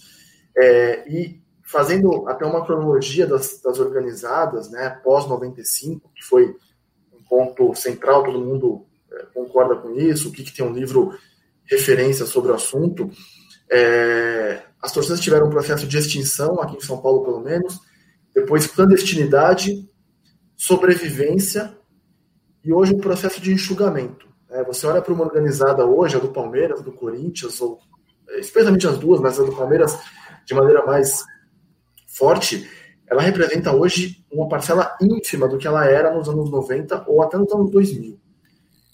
E aí, para chegar na minha pergunta, é, eu queria recuperar um conceito que foi o conceito do, do professor Luiz Antônio Simas, que teve uma live fantástica com a gente na quarta-feira passada.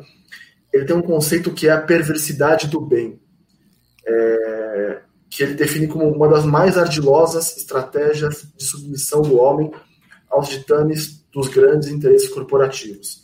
Isso, no caso do futebol, ele se aplica ali ao discurso que foi criado para pra, as novas arenas, do conforto, banheiros limpos, cadeirinhas numeradas, Wi-Fi no estádio, mais segurança, a família pode voltar aos estádios, é, agora tem comida com padrão de shopping, é, até mesmo a questão dos stewards controlando o padrão de comportamento do público e tal.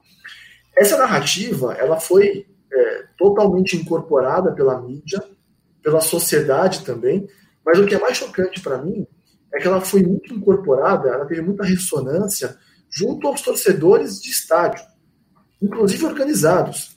Tem muitos deles que acham legal isso, acham legal discutir, olha, o estádio é mais moderno, é mais bonito, etc e tal. É, e eles acabam propagando essa falácia de as famílias de volta aos estádios e tal. E, e aí, para usar uma, uma frase, uma, um verso de uma música do Chico Buarque, em homenagem ao Bernardo, é, é aquela música, né? Dormia a nossa pátria mãe tão distraída, sem perceber que era subtraída em tenebrosas transações. O torcedor de futebol, ele se permitiu perder o direito de torcer, o direito a um certo ambiente de estádio, de maneira passiva demais. Isso levou a uma mudança do perfil de público nos estádios. Então, quando o estádio do Palmeiras novo foi inaugurado, o novo palestra, eu, não, eu me recuso a dizer o nome da empresa, é, eu, eu, tinha para mim uma sensação de que assim, olha, os ingressos estão caros, o público hoje é diferente, mas em algum momento o público de antes vai voltar e vai tomar conta dos estádios. Bom, lá se vão seis anos desde que o nosso estádio foi reinaugurado, e isso só piorou. E aí, é, até para tem, tem uma questão, as pessoas falam, olha, os anos 90, 80, eram grandes públicos, estádios cheios, estádios cheios, é verdade até certo ponto. havia jogos com 100 mil pessoas no Maracanã, no Morumbi, no Mineirão, mas, de maneira geral, a média de público dos estádios era muito baixa. Né? Nos anos 90, a média de público era de 10 mil, 12 mil pessoas por jogo. A média do palestra antigo era de 13 mil, historicamente. E desde 2014, a média é de 30 mil, com ingressos muito caros. Essa mudança do perfil de público, ela foi absolutamente cruel para quem ia a estádios antes, especialmente os mais pobres e tal. E o que eu queria colocar para vocês, é, é, como estudiosos desse fenômeno de torcida, é se vocês enxergam também esse, esse cenário que eu, que eu coloquei aqui, e se vocês entendem que essa mudança de perfil de público nos estádios, ela é definitiva, ou seja, a gente realmente tem um público novo hoje, que é o público consumidor, é um público massivo também, porque a média de público está aí, não, não nos deixa mentir, ou se existe uma possibilidade de reversão, de voltar ao que era antes, ou uma nova natureza de público e tal, e de que maneira essa reversão seria possível. Então, é, é, esse é o cenário que eu coloquei aqui. Eu queria ouvir vocês sobre essa mudança do perfil de público, se existe uma possibilidade de reversão ou de uma reordenação do público de estádios, e aí, falando especificamente um tema que é caro para vocês, de torcida organizada. Se elas podem recuperar o protagonismo que já tiveram antes dentro do estádio e que hoje elas não têm. Essa pergunta, obrigado a vocês pela, pela aula até agora e pela aula que vai continuar também. Posso... Vamos seguir a mesma sequência? O que, que pode colocar? É. Bacana que você colocou, Bernardo. Bom, legal. Bom, você deu uma aula também aí. Você fez, um, fez uma síntese também muito bacana, incorporando essa, esse, esse, essa expressão do Simas. O Simas é um cara, é um grande criador de conceitos, né? Deleuziano, a perplexidade do bem, né? Só, só não, não, sei se eu concordo muito com o bem aí. Né? Não, é, é, a perversidade, é, é, a perversidade do bem. O que ele diz é o seguinte: é, dos que empacotaram foi: olha, agora tem banheiro confortável, cadeira, comida é. de festa, não sei o quê. Quer dizer, você, você entrega uma coisa que é, é boa em tese, Claro. E claro. uma lógica de gentrificação ali, de excluir. É. Não, mas eu só, eu, só, eu só fico um pouco em dúvida. O bom, é, é, é o que, que, é o bom? Se o bom está fora de lugar, ele deixa de ser bom. É, é nesse sentido, né?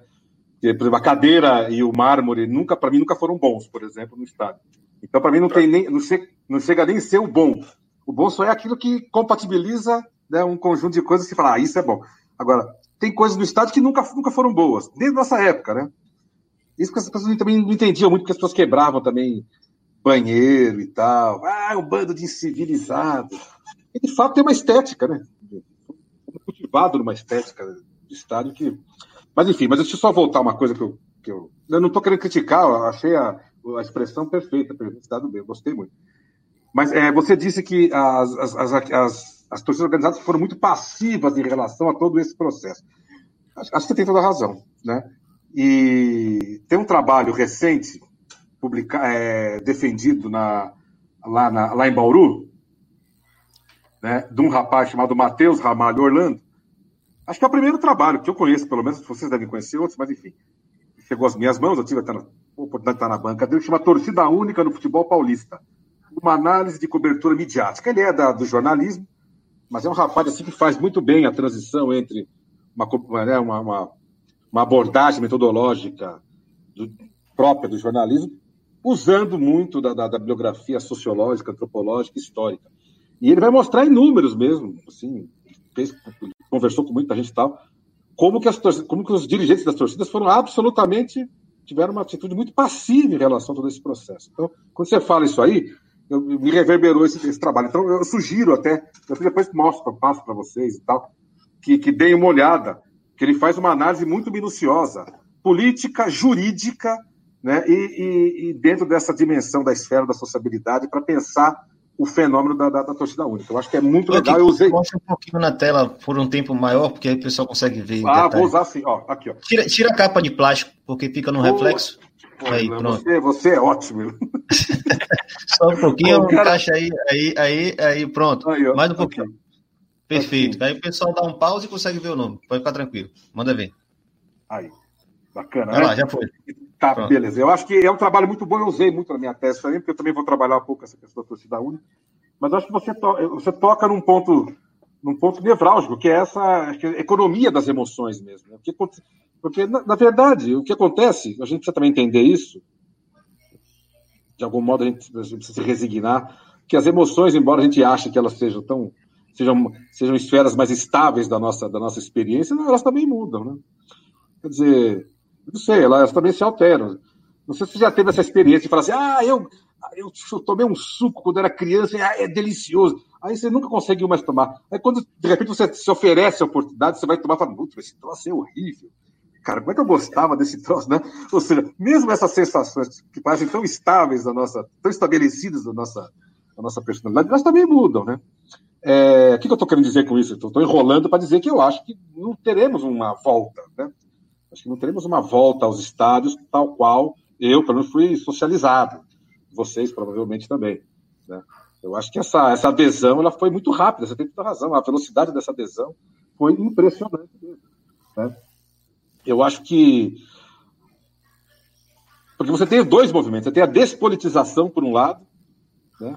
e você tem também a, a, a enfim, essa, esse recuo da, da, da emoção. Né? Você tem um recuo da emoção. O que eu tenho feito muito em estádio agora, eu tenho feito, eu estou fazendo agora a minha, a minha experiência no estádio, ela é antípoda daquilo que eu fiz na minha vida. Eu vou sozinho e eu fico nas numeradas. É isso que eu faço. Insistentemente eu tenho feito isso. Cara, é impressionante ver as pessoas torcendo nas numeradas. Sempre foi. Mas tinha mais que Procó, porque se misturava. Na minha época, o Murumbi, as numeradas, as torcidas se misturavam ali, tá certo? Né? Às vezes mais uns, menos outros, mas enfim, se mistura. Hoje não, não se mistura mais nada, hoje a torcida é única. Né? E é impressionante mesmo como as pessoas recebem, na verdade, o futebol hoje dentro dessa perspectiva anódina, né? De, de, ver um espetáculo. Agora, isso é um fenômeno geral, é um fenômeno que está na, tá na, tá na, tá na ação dos, dos, jogadores também. Você não tem grandes jogadores hoje que, que saem um pouco das caixinhas, você não vê muitos jogadores criativos, nem dentro de campo, né, no Brasil, sobretudo, e nem fora no sentido que ele possa estabelecer relações, ou correlações, ou metáforas com o futebol, com a vida, com a política e tudo mais. Então, acho que nós estamos vivendo, de fato, uma crise. É uma crise que passa por uma dimensão estética, existencial, política. Agora, como ela vai voltar, como ela vai ser revertida, ela não se reverte também dentro de um pacote único. Eu acho que essas coisas vão, vão aparecer aos poucos, aos pedaços, não com a mesma velocidade, está entendendo? Eu acho incrível hoje, eu estou entusiasmado porque pelo menos a dimensão política ela volta inesperadamente. Mas a volta de uma certa, entre aspas, tomada de consciência, essa palavra é horrível, política, não significa também que a emoção vai voltar, porque essas coisas também são desconexas. Elas, elas possuem motos próprios, elas possuem experiências, são experiências. Né? Os anos 70 era demais no estádio, mas. Só uma experiência pessoal para ver se, se me faço entender melhor. Os meus amigos reacionários nos anos 70 eram sensacionais. Os caras eram divertidos. Os caras que votavam no Maluf, eu ficava com esses caras no estádio de futebol oito horas bebendo antes do jogo, depois do jogo, depois do jogo, porque eu não concordava politicamente com os caras, mas esses caras eram criativos, esses caras tinham a emoção. Hoje, você percebe que essa emoção falta. Acho que talvez falte a nós da, da esquerda, vamos colocar de maneira bem genérica, e também isso certamente falta a esses caras. Né? Então, por quê? Porque a emoção e a política e a sagacidade, ela está realmente em declínio por, conta dessas mudanças. Né? Hoje você não suporta mais ficar perto de um cara que é muito reacionário. Você, você vai ficar. Antigamente se podia. Né? Você percebe? Isso também se traduz numa certa experiência torcedora, que era uma experiência total. Né? Era uma experiência torcedora que, que, que levava, que, que podia emprestar uma expressão popular, que, que é uma gíria, mas ela, ela corre os anos, ela corre as décadas, que é o famoso tirar lazer. Né? Na periferia, você sabe isso. Ninguém, ninguém, ninguém vai para um futebol. O cara vai tirar um. O que é tirar? É extrair daquilo lá alguma coisa que você possa falar, bom, isso aqui é lazer. É extrair de onde não tem alguma coisa que você inventa e faz, e faz com que ela se, se torne uma realidade. Né? Tirar lazer é exatamente isso. Né? O cara vai para um lugar. O que, que faz os skatistas? Os skatistas vão tirar lazer. Ele vai num lugar que é proibido skatear, mas ele vai e, e, faz a sua performance. Ele tira, ele extrai, ele arranca daquilo que não pode aquilo que pode. O torcedor fazia isso. O que a classe média faz? Não, não vai tirar lazer no estádio, ela vai comprar o ingressinho e vai no estádio ver o jogo vai embora para casa. Uma experiência que é totalmente empobrecida. Né? Então, quer dizer, sem querer ser muito pessimista, um avatar da desgraça aqui, mas eu acho que a experiência que não tem mais. Desculpa te atrapalhar rapidinho, mas na verdade porque é um complemento. A provocação de Barnett tem muito a ver com o que eu lembrei daqui. Esse livro aqui, ó, organizado Opa. pelo seu colega ah, de lado. Esse eu conheço, tem um artigo, conheço. Então, tem um artigo seu aqui que foi a primeira, talvez o único é, material. Eu não sei se eu consegui colocar na tela aí. Ah, agora eu vou te encher o saco. Agora eu vou onde há uma. Você levanta uma lebre muito interessante que nunca tinha visto em lugar nenhum, nunca tinha visto ninguém refletir sobre, da, do papel do sócio-torcedor como um instrumento, né, que, claro, Capês disse que era dele, dirigentes dizem que era dele e tal, não só de comercialização, de mercantilização da relação do torcer, mas também como uma forma de esvaziamento das torcidas organizadas. Né? Então, eu queria que você aproveitasse já o, a discussão complementasse com essa questão que você colocou aqui, que para mim é extremamente pertinente e entra muito no que você já levantou aí, né? O processo de mudança mesmo, de, de transformação dos estádios a partir disso.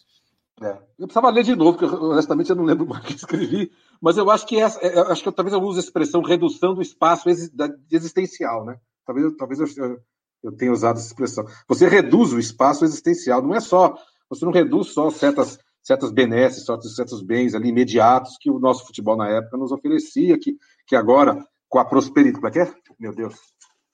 Com a, com a perversidade do bem, a gente tem o, a gente, não tem mais, né? Com essa dimensão.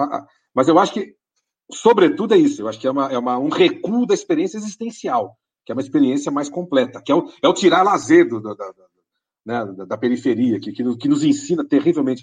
Porque o tirar lazer significa um confronto, né? Quando você entra no estádio, no sentido amplo do termo, acho que a, acho que a Rosana coloca isso de uma maneira ímpar, super bacana, quando ela vai colocar todas as esferas da sociabilidade associadas ao confronto. A gente ia para o estádio confrontar mesmo. Claro que alguns gostavam de levar o confronto até as suas, até as suas últimas consequências, que é a dimensão erótica corporal do contato. Mas todos nós gostávamos do confronto. Né? Você vai no estádio e não vai poder xingar ninguém? Não é possível.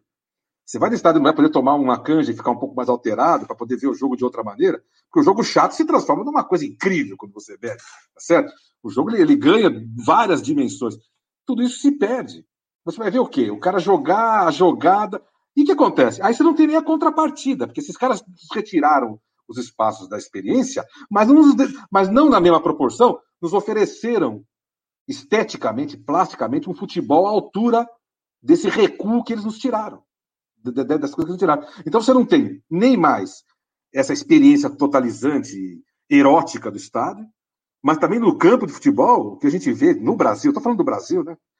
A gente vê um futebol que é totalmente frouxo, tirando agora esse interregno né, excepcional que o Flamengo tem nos oferecido. Mas há quanto tempo tivemos grandes jogos?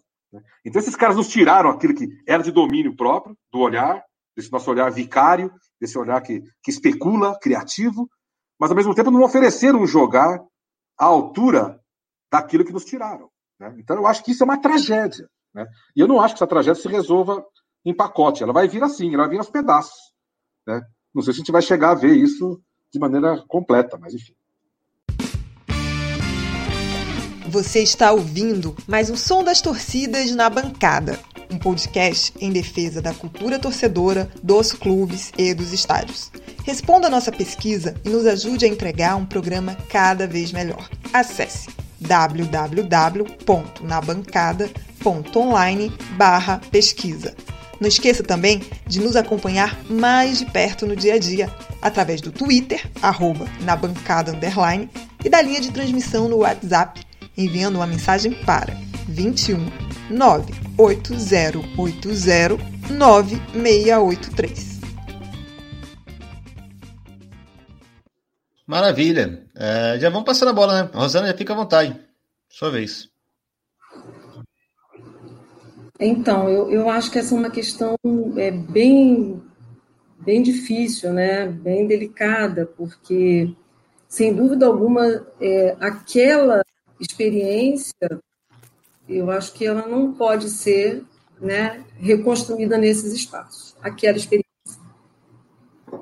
Por outro lado, me incomoda um pouco, né, quando a gente fala no fim da emoção. Eu escutei muito isso, né, no momento em que essas arenas foram construídas, na reformulação dos estados. Agora acabou. Não tem mais emoção. Não sei se vocês escutaram, né? Tem escutado isso ainda. Porque eu acho que é sempre um espaço criativo e desafiador. Eu acho que é isso. Sim, as torcidas organizadas, especialmente no Rio de Janeiro, elas, elas encolheram muito, assim, seu espaço de atuação muito restrito, e também considerando as punições, assim, sucessivas no Rio de Janeiro, Sim, em alguns momentos, praticamente você não tinha torcida organizada no estádio, você tinha as barras, enfim, corrigindo. Não as torcidas jovens, por exemplo, você tem outras torcidas, outras, porque muitas vezes também a gente né, é, generaliza. Então, as torcidas chope é, estavam nos estádios, enfim, é, outros modelos de torcidas barras e tal. Mas as torcidas organizadas, sobretudo as torcidas jovens, né, que sofreram punições sucessivas, elas ficaram fora, da, têm estado fora das arquibancadas há bastante tempo. Então, isso é muito complicado. Como recriar né, uma experiência dentro de um espaço completamente monitorado, controlado, com cadeiras. Né? Eu, eu frequento muito o setor norte do Maracanã, e não é fácil, né? E é um embate, enfim, e é confuso também. Né? As torcidas cantando ao mesmo tempo, enfim, é uma. Enfim, é algo catártico, mas de um outro jeito. Então, é, é um momento difícil, eu acho que é um momento assim, mas eu sempre fico pensando na reinvenção, com toda a limitação. É, aquela experiência não poderá ser recriada, mas eu também não acredito no fim da emoção. Eu acho que é um espaço é, que possibilita talvez outras emoções, outras experimentações, mas que passam também pela possibilidade de que as torcidas se articulem e fortaleçam. Hoje no Rio o cenário é muito complicado, bastante complicado. Então, é, é difícil prever, sabe? É difícil prever. É isso. Depois eu posso só voltar para completar uma coisa, depois do Bernardo? Eu posso? Claro, depois? Claro, claro, evidente. Bernardo, pode ficar à vontade. É, imaginar que a gente vai ter é, organizações estáveis, supratorcidas que congreguem estavelmente e que sirvam como uma espécie de sindicato é, dessas torcidas eu acho um pouco mais difícil. Historicamente, o que tem aparecido, no caso da Toesp, Astorg e mais recentemente Conatorg e Anatorg, é que esses grupos surgem quando eles estão no momento de retração de direitos, de extração de direitos e que conseguem perceber é, essa necessidade de, vamos dizer, de um acordo tácito conjuntural para lutar naquele momento por alguma bandeira. Né? Então, no passado, era o aumento dos ingressos que a cada partida era alterado por conta da inflação. Então, começavam -se a organizar os piquetes e as greves para contestar é, essas medidas. Agora, na esteira do Estatuto do Torcedor, das punições, também elas, as rivalidades são abstraídas em prol de um, é, uma bandeira comum. Então, em geral, é uma dinâmica que é uma dinâmica é, que depende dessa, vamos dizer, dessa quase que de uma atitude reativa frente a ações que outros agentes do futebol vão vão, vão perpetrar. É, então, nesse sentido, acho difícil pensar a ideia de entidades supra-torcida que congreguem de forma mais estável é, e que lutem. Claro que isso pode acontecer, mas historicamente não tem sido a nossa experiência. Claro que ah, temos essa, ah, uma certa nostalgia do antigo Maracanã, do, da, da, paisagem das arquibancadas dos anos 70, e, e ao mas ao mesmo tempo a gente perde de vista que é, naquele momento é, houve todo o um investimento para que o chamado carnaval das arquibancadas acontecesse, também como uma estratégia de manutenção da ordem é, foi justamente a necessidade de introduzir a música, os instrumentos de percussão, que era visto como uma, a forma de criar grupos que sinalizassem para uma participação é, ordenada e festiva. Mesmo a, a, ideia da festa era uma, uma forma de ordenação. Né? Então, de início com, com confete serpentina e depois da Copa de 78 com os papéis higiênicos que passaram também a dar esse, esse colorido das arquibancadas junto com as micro bandeiras que individualmente as pessoas levavam para o anel das arquibancadas. Né? Então, uh, é, é, isso é, um, é, uma coisa importante da gente pontuar, que ali houve um incentivo de meios de comunicação para isso.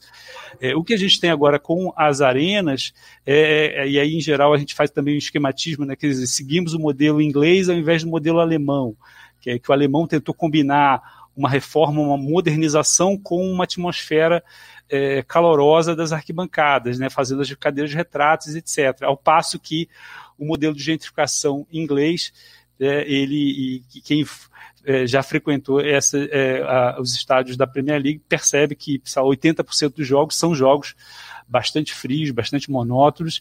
E no caso brasileiro, das nossas 14 arenas que foram legadas pela, pela Copa, a gente já vê que algumas conseguiram algum tipo de acomodação. Mesmo quando o processo é, pré-arena é, Maracanã aconteceu, é, houve negociações para que, por exemplo, o tipo de cadeira que ia ser colocado no setor das arquibancadas fosse diferente para as torcidas. Né? E agora a gente vê também no Olímpico, na Arena da Baixada, na, na Arena Itaquera, agora mesmo a ideia de um setor popular no Maracanã que volte, é, é uma palavra também é, bastante usada, né, a ideia da ressignificação, mas a gente vê, por exemplo, movimentos como da torcida do Fluminense, que continua com diversas torcidas organizadas, mas que é, é, unificou os seus instrumentos é, musicais no mesmo posto atrás do gol, porque percebeu que isso é, fortalecia a torcida do Fluminense como um todo. Né? Então isso vai sendo também alvo aí de, de ensaio erro, de acomodação, de teste, de abstração de rivalidades também interna, que, que dá a tônica também de muitas dessas torcidas que concorrem entre si, e que às vezes a gente também não olha muito para essas rivalidades internas, né? e é outro fenômeno que escapa a torcida única, né? são as rivalidades intraclubísticas, mas enfim, a gente percebe que isso ao longo do tempo vai sendo acomodado, vai sendo ressignificado, reinventado, como disse a Rosana. Nesse sentido, também sou é, um pouco mais otimista de que haja possibilidade de recriar um estádio ou que possamos seguir aí algum horizonte que foi é, colocado pela experiência dos estádios na Alemanha. Ou mesmo se a gente olhar no cenário latino-americano, né, na Colômbia, né, quando a gente vê partidas é, da Libertadores, a gente vê é, como você tem um espaço ainda para festa em estádios que não tem cadeira, né, no caso da, dos estádios é, na Colômbia, que é bastante impressionante. Show de bola. Alguém quer. É, o, o, microfone, Kiki. É, Rosana e Kiki querem completar, né? É, só queria falar uma. É, nessa esteira que, que o Bernardo disse mesmo, é uma coisa que me ocorreu. Quer dizer, eu não quero também que te trace aqui nesse mosaico um, um grande panorama de, de vitimização das torcidas, né? Ah, né? Alguém que está escutando muito de fora pode. Geralmente quem está mais longe enxerga coisa que a gente não consegue perceber de perto. Ah, então tem uma grande vitimização, essa grande extração da vontade, da emoção e tudo mais, e, da, e do ânima, né? E do vigor torcedor. Isso é fruto, na verdade, dessas, dessas relações é, hierárquicas, é, assimétricas entre entre poderes muito mais, muito mais constituídos, e, e pobres e coitados torcedores que iam no estádio brincar, né, chupar laranja, como dizia o, o Saldanha, né? O Saldanha falava, quando o jogo estava chato, ele falava, ah, vamos deixar esse jogo, vamos chupar laranja do lado do estádio ali, pô, esse negócio tá chato pra cacete e tal. Que é, que é, é, assistir o jogo do mesmo jeito, só que não vendo o jogo, mas chupando laranja com os amigos torcedores, né? É coisa sensacional, né, cara? Mas eu, só, só, só uma coisa que eu queria dizer, então, né, nessa, nessa chave não da vitimização. Em São Paulo, aí eu estou trazendo um exemplo muito específico, né? Que o Bernardo conhece bem, que agora o Bernardo vive essa vida, essa vida torcedora um pouco dupla, um pouco dúbia, né? Então ele conhece muito também a paisagem paulistana. Eu tive uma, já há alguns meses, vários, né? Sei lá, já me perdi nessa porra dessa, dessa pandemia. Eu tive na, num jogo do São Paulo e encostei lá com a galera da, da, da, da velha, da velha guarda, claro, eu também estou sendo velha guarda da, da bateria independente, né? Encostei lá para ver o que os caras estavam falando. O que, que eles estavam conversando? Ficaram duas horas falando a mesma coisa. Do repirique, do tamborim, não sei o quê, e da batida, e do sotaque, e, do, e, e a Vila Maria, e a vai-vai, e não sei o quê. Aí eu falei, porra, cacete só fala de samba, porra, não, ninguém vai falar de, de, das escaramuças, do futebol e do jogo, e o São Paulo, que tem que todo mundo ver daqui a pouco. Eu acho que isso também aconteceu em São Paulo, Roberto, suspeito. Quer dizer, a, a criminalização, essa perseguição que, que, que, a, que a Rosana coloca de maneira, maneira muito, muito, muito precisa no Rio, eu acho que em São Paulo, ela, as torcidas organizadas, não, não acho que diminuíram tanto algumas, embora concorde com você sim, mas porque elas também tiveram essa, esses vasos comunicantes com outras expressões culturais, estéticas, né, como o samba. Eu vejo as torcidas, o cara mais preocupado com o samba do que. Isso foi briga na Gaveta Fiel, né? O cara fica mais preocupado com a escola de samba do que com o jogo. Então, então a, perda, a perda, é isso que fala, é isso que fala, né? Desse elan, dessa vontade, desse ânima, né? Dessa coisa que talvez a gente soe um pouco saudosista, ela também vem com, com, uma, com uma maneira com, essa, com essas novas torcidas, sobretudo essas que viraram escolas de samba, estão gerenciando, né? Administrando vontades duplas vontades que estão no, estádio e que também estão em outros lugares, estão no samba, por exemplo. E elas entraram de cabeça nesse projeto, tá certo? Não precisa nem falar. Já ganharam o carnaval. Uma, duas já ganharam o carnaval. Uma bateu na trave outro dia, que foi a coisa da Real. Ou seja, esses caras não entraram para brincar. Isso também eu acho que faz com que disperse um pouco essa magia, é isso que a gente colocou de maneira alegórica, que era o, que era o futebol. Pelo, pelo menos esse é, o, é a, minha, a, minha, a minha hipótese, claro, isso não é que, que, que aparece, que, que, que, acho que tem aparecido nas pesquisas que eu, que eu, nas minhas observações, e em pesquisas de alunos. Eu tenho um aluno agora, o Roberto Alencar, que é um mestrando, já vem da iniciação, trabalhando essas questões. Né? Essa dupla filiação da emoção. O cara não sabe se ele gosta mais da torcida do carnaval ou se ele gosta mais da torcida do futebol. Né? Então ele vai mostrando para nós de maneira etnográfica, muito interessante, vai mostrar ainda, porque o trabalho está só no começo, mas já tem dados interessantes na iniciação. Então Roberto Alencar vai mostrar isso para nós. Eu acho que isso também tem a ver. Então, isso é um processo interno, você percebe? Isso não tem a ver exatamente ou diretamente com a extração da emoção pelo capitalismo. Então, claro, tudo isso eu concordo.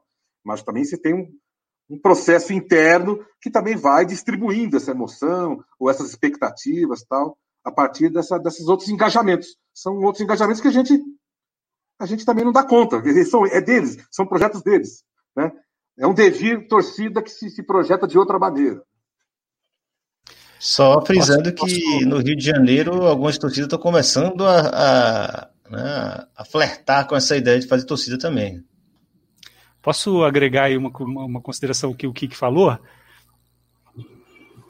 Deixa só a é. Rosana é... falar rapidinho o que ela tinha pedido antes, pode ser? Eu já você entra. Vai lá. É só para complementar também, é um pouco para a gente assim, relativizar e, e, e, formular boas questões, eu acho, né, de pesquisa. Quais são as novas formas de resistência, ou quais são as novas experimentações emocionais dentro desse contexto. Por que, que eu estou dizendo isso? Enfim, nas minhas idas ao Maracanã, assim, eu tenho observado isso, né? Ali a presença das torcidas. Então, por exemplo, é, quando a jovem estava é, punida, né? E a raça estava sem os instrumentos, por exemplo, se teve um jogo que a raça é, procurou no, campo, no canto, né? Só através do canto trazer todo, não somente o norte, né, como aquelas outras arquibancadas, outras, é, os outros setores próximos, né? E isso aconteceu, né? De repente, você tinha ali todo mundo entoando, né, as mesmas canções. Então existem esses momentos assim que nos fazem fazem pensar sobre essas estratégias de resistência a esse modelo, está se reinventando naquele espaço. Então, eu sempre gosto pensar né, em termos de pergunta, né? Quais são as, as novas possibilidades de experimentação? Porque tem uma tese legal e, e é, que, eu vou, que eu vou indicar, para quem tiver interesse, que é do Fábio Daniel Rios, da UERJ, a tese dele de doutorado orientado pela Maria Cláudia Coelho. Eu acompanhei no mestrado também, discutindo essa questão das emoções e masculinidades e emoções, mas no doutorado ele pegou Maracanã, então, é, as emoções, é, os torcedores do Novo Maracanã, né, e a questão das emoções. E nas suas entrevistas, ele vai pegar os torcedores não organizados, não pertencentes a essas associações formalizadas, e é muito interessante que são torcedores que vão para o setor norte em busca da experimentação da emoção. Isso só tem lá. Então, é para lá que eu vou. Então, é, isso é legal para a gente pensar também, né? Quer dizer, por mais que parece, naquela emoção e aquela experimentação não existe, mas para muitos torcedores é o único espaço, talvez, né, ou o espaço mais estratégico de produção dessa efervescência, que possibilite aos torcedores experimentar, né, sentir, enfim, aquela, né, enfim, aquela adrenalina, que é uma boa categoria para falar de torcida organizada e para falar de torcida em geral, né? Quer dizer, então esse, esse sentimento é uma tese bem legal, bem interessante, onde os entrevistados descrevem bem assim na sua aproximação com as torcidas, não tendo nenhum vínculo com elas, mas buscando viver no espaço né, do Maracanã é, essa, essas sensações, essas sensações. Era isso. Então, só agregar rapidamente aquilo que o Kiki mencionou, porque acho que de fato tem essa vida ponte aérea que permite tentar fazer algumas comparações com o Rio e São Paulo, mas é muito interessante pensar essa ideia que em geral a gente fala, ah, os anos 90 a gente teve uma explosão das torcidas. E no caso do Rio de Janeiro, a gente teve uma explosão muito associada também a essa vinculação com o ritmo de música funk. É, ao, é, e ao mesmo tempo, as, as, torcidas começaram a ter os seus espaços físicos, a sua, sua, sede administrativa, mas a gente não teve o conceito de quadra, que é o espaço geral da, da socialização das torcidas em São Paulo.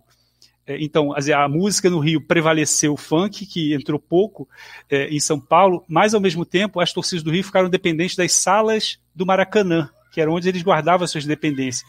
E eles foram expulsos nos anos 90 com esse processo de criminalização. Eles foram expulsos das, é, das salas do Maracanã e ficaram um pouco ali sem essa estrutura de retaguarda para manter a sua sociabilidade. E aí até, até São Paulo passou a ser quase que o paradigma para eles do, do, desenvolvimento das torcidas aqui né, em São Paulo por, por essa, é, essa estrutura que se dispunha espacial. E ao mesmo tempo, como no Rio você já tinha escolas de samba muito tradicionais já estabelecidas é, e a, a, a prevalência do funk, as torcidas não conseguiram ter, vamos dizer, essa, esse outro braço, essa outra existência, vamos dizer, paralela ao mundo do futebol, ao passo que é, as torcidas aqui conseguiram se estruturar nessa chave de um certo vácuo de escolas já tradicionais, mas que abriram esse espaço para a presença das, das torcidas escolas, que foi a maneira da sobrevivência dos anos 90 depois da Batalha Campal.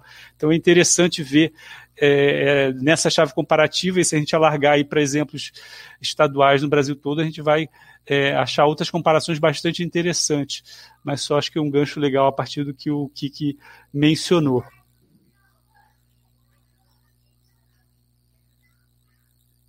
Kiki, pra, Kiki vai falar alguma coisa, completar? Senão eu vou passar para Nico. Não, só, só dizer que abriram, mais ou menos, né, Bernardo, porque é, essa relação foi tensa, né?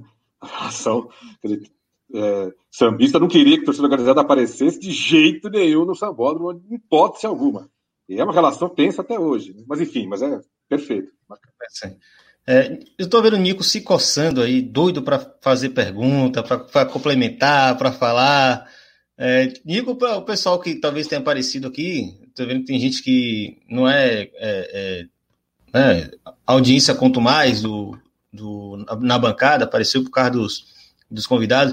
Vamos lembrar que Nico ele passou muito tempo no Rio de Janeiro fazendo pesquisa com torcidas organizadas e uma pesquisa comparativa com as barras, né? Então tem uma série de conclusões aí interessantes. Tem colaborado, inclusive, pessoal mais antigo, né? Com muitas reflexões interessantes aí. Mas é nosso. Mais do que convidado, ele é membro da bancada também. Fica à vontade, meu parceiro. Seu microfone. Eu, Agora. Abri, abri, abri. Tá.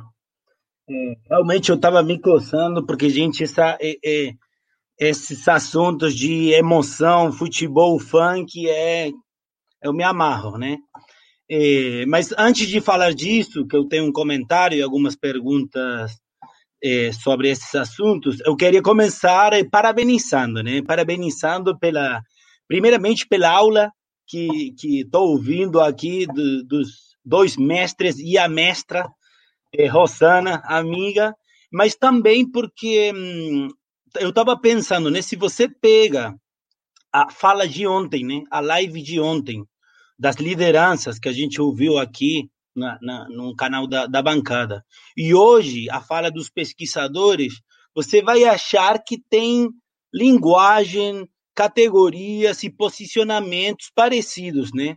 E, e eu acho que isso fala de, uma troca que existe no Brasil, que nem é tão comum na região, por exemplo, na Argentina não existe, de uma troca, de uma parceria entre pesquisadores e o movimento das torcidas organizadas, é, que é muito bom, e eu acho que é uma coisa para parabenizar, para remarcar de alguém que está fora, porque o Kike falou, às vezes, quando você está inserido dentro, você naturaliza é, obviedades que são muito importantes, né? Então eu queria eu queria hum, sublinhar esse esse fato que eu acho que é uma particularidade muito interessante do caso brasileiro, né?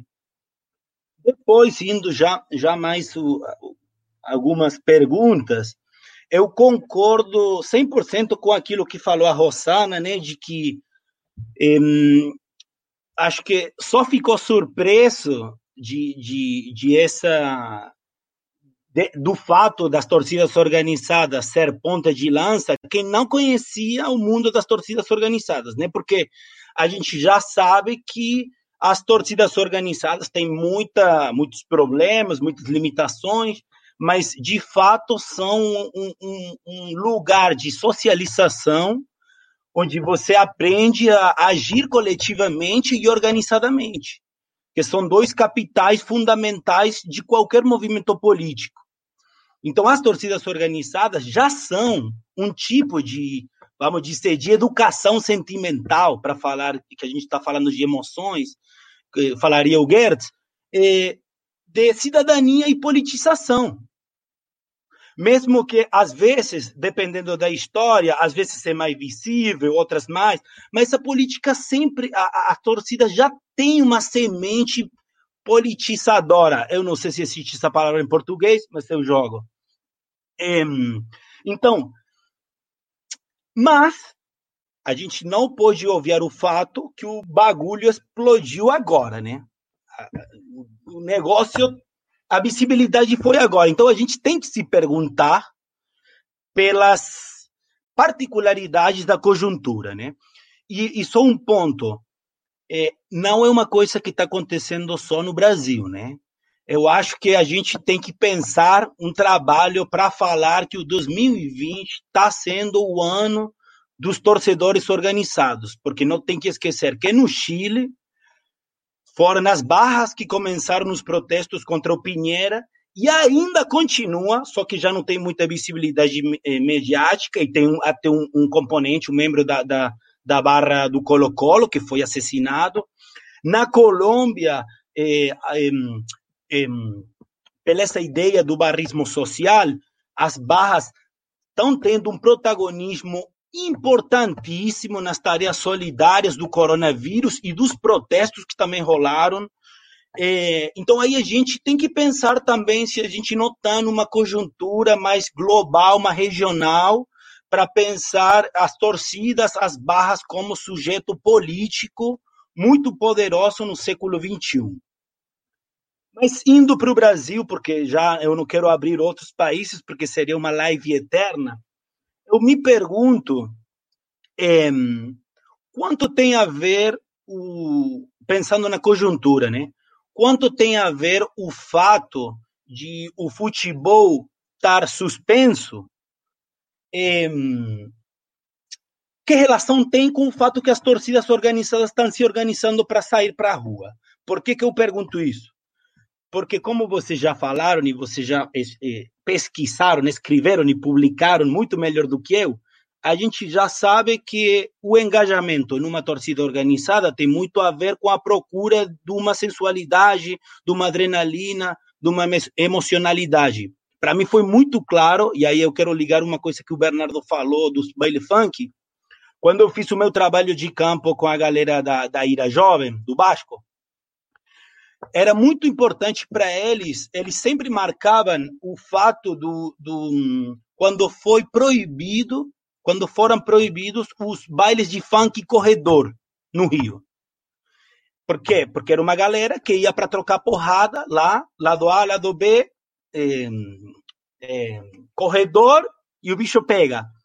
Muitos deles falavam que quando o baile funk fechou, o, o baile funk corredor muito dessa, dessa, dessa procura de adrenalina, dessa, dessa afirmação de masculinidade que rolava no baile funk, corredor, se deslocou para os estádios, né? Então, eu volto para a minha pergunta. O fato de o futebol estar suspenso, além dos engajamentos e dos posicionamentos políticos que cada torcedor tem, o fato de ir para a rua, num contexto de polarização, de emocionalidade política muito forte, de minorias intensas, porque a gente está vendo, não está vendo grandes maiorias, está vendo minorias intensas na rua. Não será também uma, um jeito que, que, muitos componentes, membros das torcidas organizadas têm de procurar essa emocionalidade, essa adrenalina, essa possibilidade de corpo a corpo, também de briga, por que não? Porque é uma possibilidade o do risco. É, essa seria uma, uma primeira pergunta aí que eu fiz um pouquinho longa, desculpa, precisava de uma introdução. Mas outra, uma outra questão que eu queria jogar aqui para os professores, eu, eu, eu, eu, eu, e eu aproveito para fazer uma, uma homenagem, eu tive lendo alguns artigos da nossa querida Simone, que a gente está pensando aí um livro homenagem, e o último artigo que ela publicou o último artigo que, que ela publicou é sobre o, o sequestro dos símbolos nacionais da direita através do futebol, né? Então ela fala como foi na ditadura, no barguismo, como essa camisa da CBF depois do 2013 virou um símbolo é, da direita, e o, e o, Bernardo falou também, né, um, um, negócio do clubismo. E ontem eu ouvi, o, acho que foi, eu não, eu não lembro se foi o Wallace ou Lula, das lideranças, que ele falou: eu não sou do time tanto, eu não sou tanto, eu sou brasileiro. E eu vou para a rua. Então eu me pergunto, eh, o fato das torcidas organizadas estarem na rua, ponta de lança, será uma possibilidade para disputar de novo os símbolos nacionais ou ou não a esquerda já abriu mão desses símbolos, não tem interesse em disputar, então as torcidas organizadas vão para a rua com o clubismo. Ou se é uma, ou falando em termos de Simones, a gente, se a gente tem uma possibilidade de recuperar aquilo que foi sequestrado. Essa outra pergunta, e eu acho que. Ah, e uma última que, que, que também fiquei pensando ontem. Eu, o, a Rosana e o Bernardo têm um trabalho maravilhoso com as lideranças das torcidas. E eu me perguntava, né? A gente já sabe que momento de, de convulsão, de confusão política, sempre é um momento de, de emergência de novas lideranças, né? Eu queria perguntar para você se você se imagina, já, a gente já está no, no, campo da, da profecia, que sempre é difícil, mas se você se imagina a emergência de novas lideranças do movimento das torcidas organizadas e, no caso, se, se, se aparecer, que traços, que, que, que, que particularidades poderiam ter essas lideranças em relação com as lideranças antigas? É isso, gente. Obrigado. eu vou aproveitar o embalo, né, que assim, já tem mais de duas horas de live, né? E eu acho que vocês têm plena capacidade de responder tudo isso ao mesmo tempo, inclusive cruzando né, as, os questionamentos. Então, já vou aproveitar também e já entrar no balaio e a gente já faz uma sequência. Depois, se tiverem muita energia ainda para frente, se tivermos tempo, a gente pode até seguir mais uma rodada. Nada mal. É, eu não me importaria. Mas é o seguinte: tem um livro que eu creio que talvez daqui quem tenha tido contato com ele só o professor Bernardo, por causa da relação com o Fernando Trejo, né, o camarada que é do México, ele é mexicano e argentino ao mesmo tempo. E foi um dos autores desse livro aqui. É um livro em francês, né, me cobrou um pouquinho mais de atenção do que do que o, o habitual, mas ele é uma obra muito interessante, é uma, é uma obra coletiva, tem vários autores, né, vão falar da Turquia, da Bélgica, da França, ele fala da Argentina, enfim, alguns, alguma série de países, mas a, a maioria é, é francês. Né? E eu tenho percebido, no que eu tenho acompanhado de outras é, é, revistas que têm publicado artigos sobre isso, etc., que há, tá, cresceu bastante, não sei se, desde, se isso é tão recente como eu acredito que seja, é, pesquisadores na França começando a observar esses movimentos de torcedores como espécie de novos movimentos sociais. Então, o nome do livro, inclusive, é uma, um outro olhar do torcedorismo, né, traduzindo aqui de forma bem é, é, descarada, mas é autorregulações, mobilizações coletivas e movimentos sociais. Né? A chave já é essa. Né?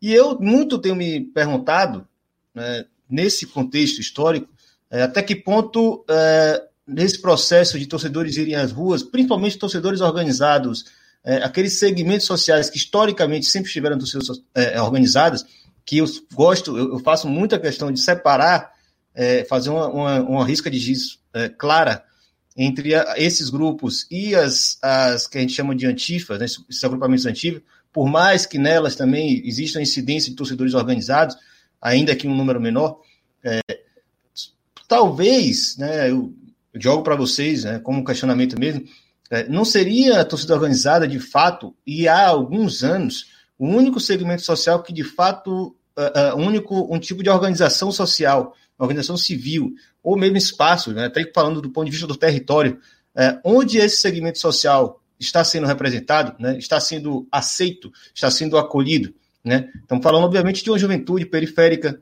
né, que não vai para a universidade, portanto, não tem contato com o movimento estudantil, que não tem emprego formal e, portanto, não tem, não tem contato com sindicatos, é, não tem uma organização social forte em suas comunidades por causa da repressão policial, da repressão política, portanto, não se identificam com uma associação local, um movimento de favelas. Né? A, a torcida organizada é, de fato, o único espaço de identidade e pertencimento dessas pessoas. Não seria, talvez, esse, né, e, e, talvez um fenômeno global também, porque a gente está falando de uma juventude extremamente precarizada, né, que não tem as mesmas relações é, de classe que outras gerações tiveram. Né? Então, levanta essa bola aí para complementar. Fiquem bem à vontade, pode gastar o tempo que vocês, vocês quiserem. Vamos lá. Quiserem inverter a lógica, a ordem também fica à vontade. Vai lá, Kiko. Bom, é, Nico, prazer te conhecer. Pô, fiquei muito feliz de, de ouvir a maneira como você conduziu e atuação. Não, você não fez que pergunta nenhuma, você está propondo projetos de pesquisa, tá certo? Você, você praticamente propôs três longos. Inclusive, eu diria que o, o primeiro, o primeiro, é, o, acho que o segundo também são projetos de tese, doutorado, né? Porque, pô, impressionante. Eu gostei muito desse, desse termo que você usou, é. Minha letra é horrível, peraí. Minorias intensas. Gostei demais dessa. Desse... Pô, essa expressão, não vou roubar, mas eu vou, porra, temos que usar isso aí, Bernardo. Pô, não sei se está nos seus trabalhos. Depois, eu queria que você depois deixasse para o Ilan, ou para mim mesmo, não sei, a, referências a, a, alguma coisa que se atenha, a tese, a dissertação, eu não sei exatamente quando é que você está na carreira, mas, por favor, você, eu gostaria de ler as tuas, as tuas coisas e tal.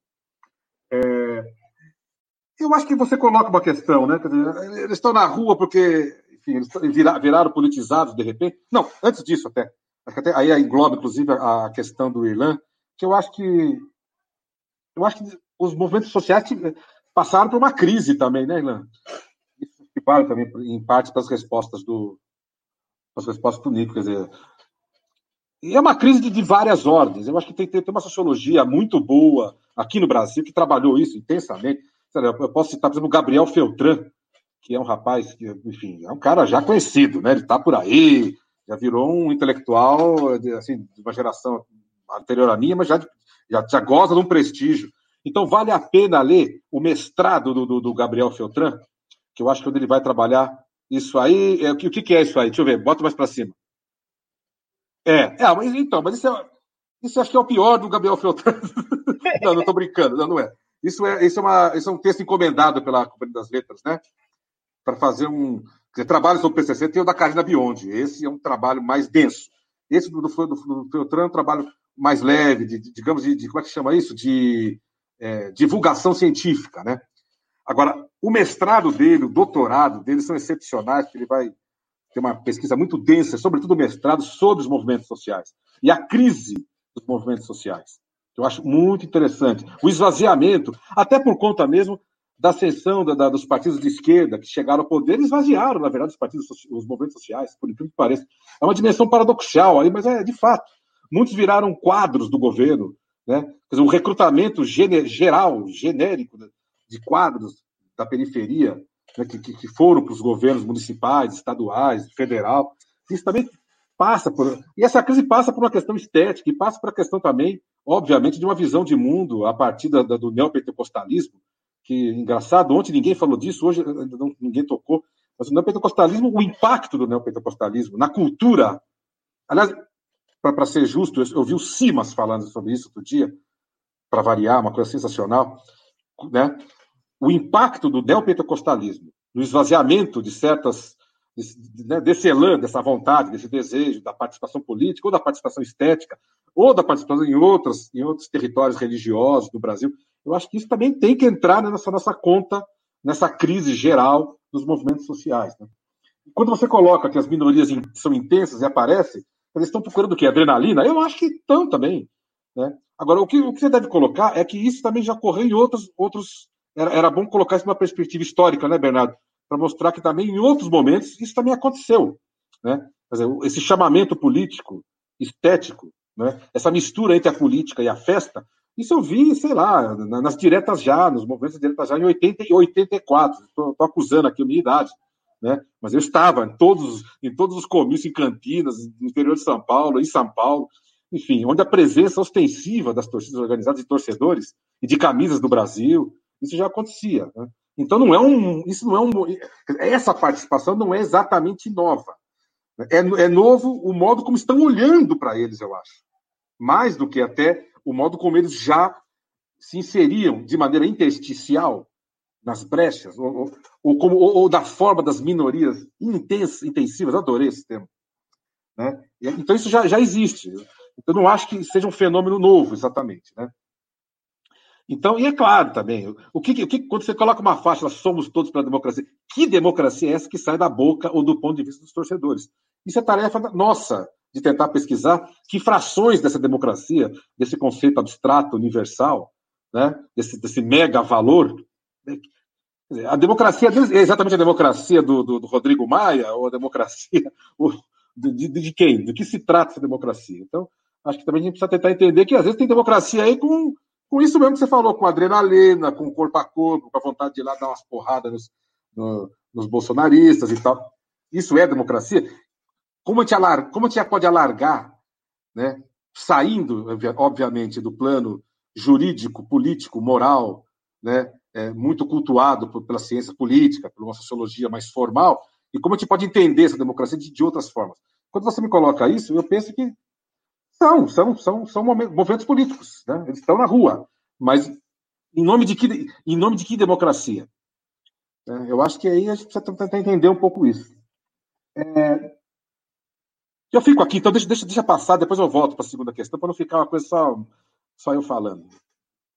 Depois eu quero Eu acabei, eu acabei fechando seu microfone sem querer aqui. Não, não, eu volto depois só para falar do sequestro e da, da Simone e tal. Enfim, eu acho que. Vai lá, vai lá. Foi. Então, vamos lá. É, eu concordo com o Kiki. Ai, salve, salve, Nicolas Cabreira, querido amigo, grande parceiro aí de debates e discussões. Estivemos em tantos eventos assim.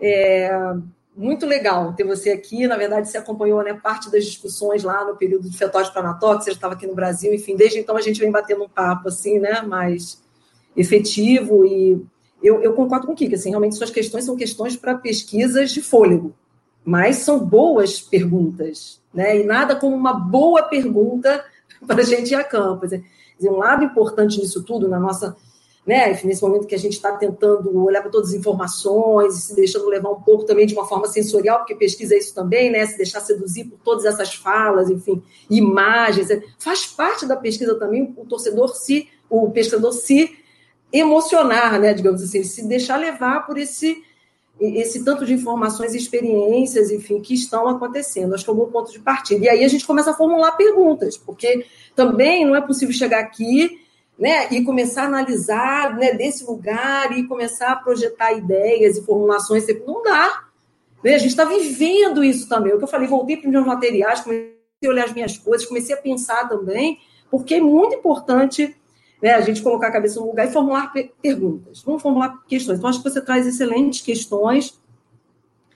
É, eu gostei dessa coisa que você falou, né, em que medida é, as torcidas estão indo para as ruas em busca dessa adrenalina, quem sabe do embate, né? enfim, daquele corpo a corpo, né? que é tão importante nas suas vivências e experiências. Eu acho que é uma questão legal. E isso se dá também com as ações sociais que elas têm realizado. Né? Aqui, pelo menos no Rio, tem, assim, tem acompanhado mais de perto, assim, as torcidas, a maioria das torcidas né, tem realizado ações sociais, distribuição de máscara, álcool gel, quentinhas, enfim, eles foram para a rua, assim, logo no início, eu acho, já em março, se eu não me engano, no final de março, início de abril, eles já estavam nas ruas fazendo esse trabalho, que são ações que as torcidas já fazem, mas que nesse momento repercutem também positivamente, né, e trazem essa visibilidade. E são manifestações, digamos, de solidariedade no momento caótico que a gente está vivendo aí com essa, com essa pandemia. Então, eu acho que são dois elementos interessantes para a gente pensar, né? eles estão nas ruas promovendo essas ações sociais, né, enfim, essas ações de, solidárias, de apoio, enfim, né, as populações na rua, enfim, nas comunidades, e ao mesmo tempo, num segundo momento, vamos dizer assim, um segundo tempo, nas ruas, em nome da democracia. E aí, é claro, né, contra enfim, o neofascismo, contra o governo, mas aí a gente precisa perguntar exatamente do que, que eles estão falando, né? Que democracia é essa? Fazendo uma, uma, uma pequena ponderação, a gente está falando o tempo inteiro da torcida organizada, da torcida organizada, mas as manifestações, então, elas contaram com a participação de outros, de outras torcidas, né? Os coletivos e as antifas. Então, para a gente não, né, enfim, não podemos dar isso de barato também. Né? Então, é, essas manifestações contaram com a participação de outros é, grupos né, importantes e isso aconteceu, pensando aí historicamente, então assim, ah, foi algo né, surpreendente, foi algo novo. Não, nas eleições presidenciais, bem, quer dizer, né, tá bem pertinho aqui, nas eleições presidenciais no Rio, isso foi muito forte. Um movimento chamado Torcedores pela Democracia, que envolveu coletivos, alguns membros das Bravas, antifas e membros de torcidas organizadas. Eu fui a algumas reuniões, é, e pude acompanhar um pouco os debates, enfim, havia uma preocupação na época da importância das torcidas se posicionarem né, contra a candidatura do Bolsonaro, enfim, e aí havia essa discussão, ah, mas a gente vai se alinhar ao PT, vai, né, os, os, coletivos não podem fazer isso, faz, não faz, enfim, então acompanhei um pouco dessa, dessa problemática, e mais uma vez apareceu alguma coisa que nesse momento foi muito forte internamente no âmbito das torcidas organizadas, que é a questão de que a torcida não deveria assumir, ela deveria ter uma neutralidade, não se posicionar enquanto instituição. Que eu acho que esse é uma é uma repercussão dessas manifestações internamente, né? As torcidas têm discutido muito isso. Né? Qual é a sua participação? Elas vão se posicionar como instituições, né? Eles até dizem, ah, sim, né? Nós somos a favor da democracia, mas aqui temos membros com visões muito diferentes. A torcida não pode ser, né, assumir uma posição partidária. Então, são debates que têm rolado. Então, lá em 2018, isso foi muito forte, especialmente no segundo turno. É... Primeiro, na campanha do Erinão, esses grupos estavam presos. Foi a primeira vez e foi um estardalhaço na imprensa com as fotos das, de bandeiras, sobretudo dos coletivos e das antifas, e aí todo mundo, nossa, né? Bandeiras do Flamengo, Fluminense, Botafogo, Vasco juntas, não de torcidas, os membros estavam ali, mas as bandeiras e isso foi saudado positivamente. Olha como é que as torcidas conseguiram, nesse momento, dar uma resposta. Então, assim, estou citando isso porque está muito perto e me lembrou muito, né? Que esse momento em que houve alguma articulação e, as, e membros de torcidas organizadas participam também. Participaram depois no comício, mais uma vez, numa marcha que teve antes da, da, das eleições, e no comício na véspera é, do segundo das eleições de segundo turno. Então, entende? Eu acho que, enfim, é, como é que eu vejo, né? Um pouco esse universo para a gente pensar. Eu vejo as torcidas como campos de possibilidades e campos de controvérsias. Eu acho que é isso. Elas são atravessadas por uma série de tensões, disputas, de significados, de sentidos, de formas de atuação, que nesse momento embates né, internos é, sobre esses posicionamentos políticos. Então, eu acho que isso é importante da gente guardar também. Né? Temos aí muitas contradições e ambiguidades nesse processo aí de manifestações. Acho que é isso. Acho Maravilha. É Obrigado, Rosa. Se... Passar para Bernardo. Opa. Um pouquinho da, das ideias que eu queria trazer. Depois, Irlan, na segunda, na última rodada, quero falar do livro que você mencionou. Opa, sim. Eu tenho mais uma dica para você depois. Maravilha. Vamos lá, vai, Bernardo, fica à vontade. Bom, gente, já vou fazer aqui a minha última intervenção por conta da, do horário aqui que está começando a bater o gongo, mas agradecer, foi maravilhoso, foi muito bom estar com vocês. Realmente, duas, três horas é pouco, assim como ontem foi pareceu pouco para aquilo que a gente ouviu e aprendeu, e acho que é, é um formato muito mais legal a gente poder contar aqui com um grupo conversando do que individualizar aí, né? Acho que é um reflexo do crescimento das pesquisas nessa área, é muito impressionante. Eu até destacaria também a presença de pesquisadoras, não apenas das torcedoras que estão nas arquibancadas, mas também mulheres pesquisando a temática. Acho que isso é muito legal, isso é muito visível e notável é, da nova geração que está se formando no Brasil o, o ponto do Nicolas e também do Irlan são altamente pertinentes, porque, de fato, num determinado momento, se a gente lembrar que foi no dia 16 de maio o primeiro contraponto que aconteceu do ponto de vista da cena pública, é, os 60 torcedores corintianos vão para a Paulista porque estava marcada ali uma manifestação bolsonarista. E aquilo acendeu é, o, o, sinal de alerta repercutiu, teve aí todo um debate nas, nas redes sociais em torno disso. E o que, que aconteceu?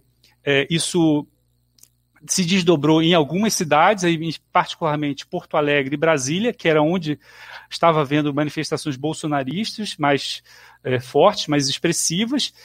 E o que, que aconteceu em São Paulo na semana seguinte? A gente teve um grupo de palmeirenses bolsonaristas que foi para o mesmo local na Paulista para se contrapor aos tais 60 corintianos, quase que marcando para a semana seguinte aquele encontro. Então, esse é o sentido do que o Nicolas perguntou, acho que de fato foi um fator é, de emulação para a discussão, para o debate. Foi, acho que foi é, pontual. Quer dizer, é, é, é essa dinâmica poderia ter ganho, ganho força.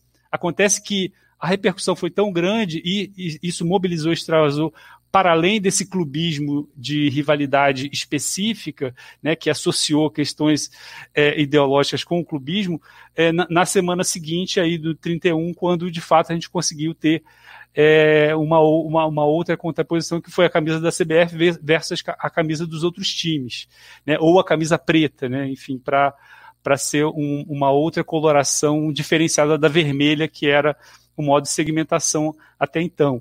Mas, enfim, o, o, no dia 31 também, o Danilo, que é o, o, líder do Somos Democracia, ele puxou também a questão de recuperar o simbolismo da camisa da seleção brasileira ou camisa da CBF para é, reverter essa apropriação. Né? Isso foi parte de um vídeo que ele divulgou na manhã do dia em que é, houve, a, a, a, houve as passeatas.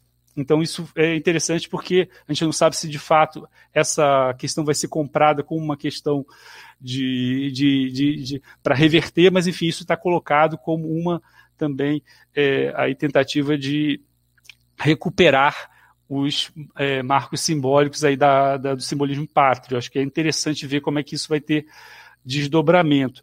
Né, de todo modo, acho que sim, acho que tem a ver com o calendário, sim, a gente pensar que você tem um vácuo aí de torcidas que militam em torno de um calendário futebolístico que estruturam a sua vida é, e pelo menos duas vezes por semana se deslocando, indo e vindo para jogos, e você tem aí esse certo vazio. Acho que esse investimento, inicialmente oferecendo as quadras como o hospital de campanha, depois intensificando esse lado, que é um lado que também está desde a origem das torcidas, né, uma certa é, um lado beneficente filantrópico que aparece em alguns departamentos sociais e que, pra, em geral, é interessante, né, porque isso não, não reverberou nos meios de comunicação numa pauta positiva. Né?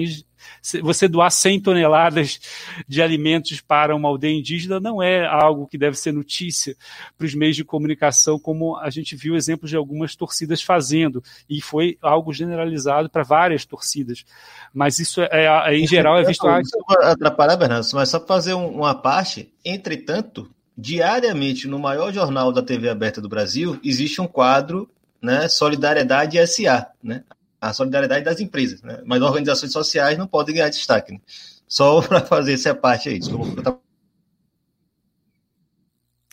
Não, é, então, é, é, isso em geral é visto como ah, uma atitude de fachada que as torcidas tentam fazer para melhorar a imagem junto à opinião pública, mas, enfim, seria uma certa é, fachada que eles utilizam quando, é, na verdade, os seus fins são outros. Mas, enfim, acho que tem todas essas questões que você é, levantou e me parece que sim, tem a ver com um certo é, uma certa, é, um certo vazio nesse calendário futebolístico que permitiu essa entrada mais intensa.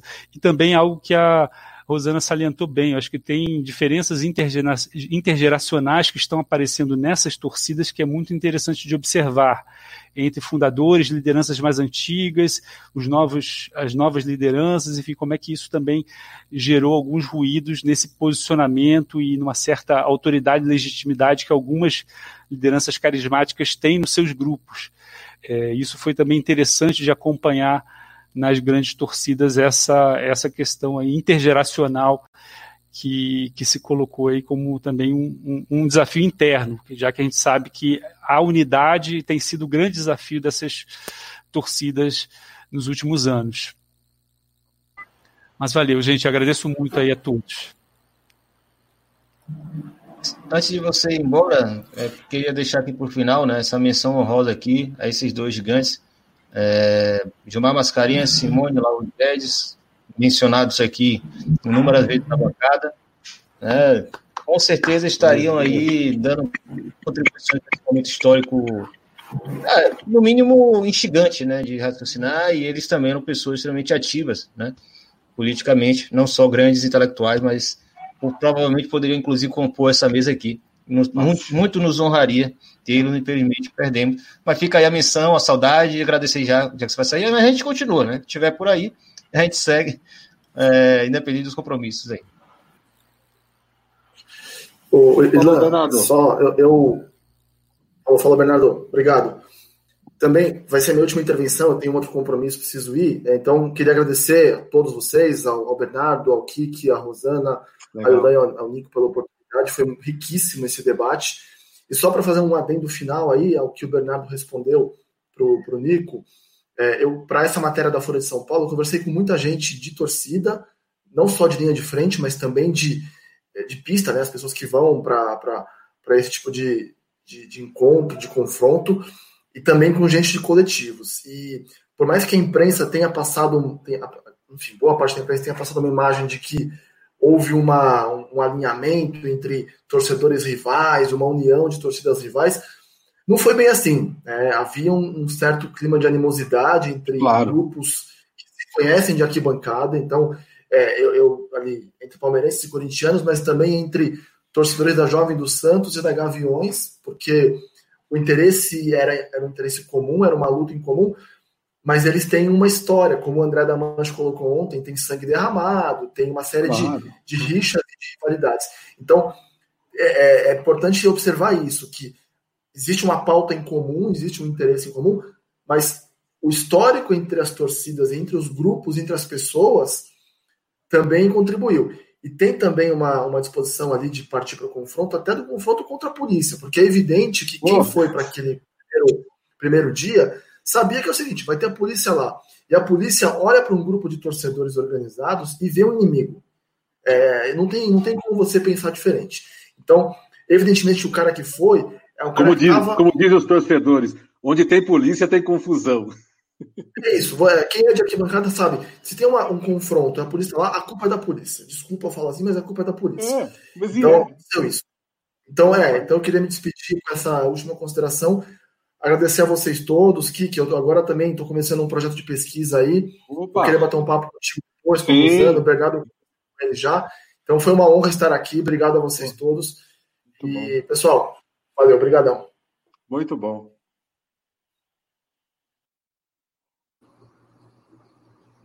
Eu não sei se deu uma oscilada só... para vocês. Ele falou que eu... É, acabou não, dando uma oscilada na conexão, perdi um pouco no final. Não, ele agradeceu, ah, só, Ilan. Ele agradeceu. Ah, beleza.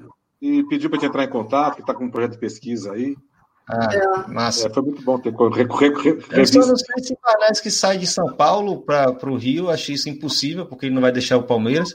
E muito menos se Nico vai querer morar em São Paulo, porque esse cara nunca vi ninguém tão apaixonado pelo Rio de Janeiro como esse daí. Não, Mas, sério? Eu conheço um, bom, um bando de gringo que é assim, viu? Não o cara vai chega dar, no Rio, né? Vou aproveitar que falou muito de Rio São Paulo, né? É, é, também tem, tem. Ontem a gente teve a presença de, de Lula, do, do das imbatíveis, né? Do, dos imbatíveis, torcida uniformizada dos imbatíveis.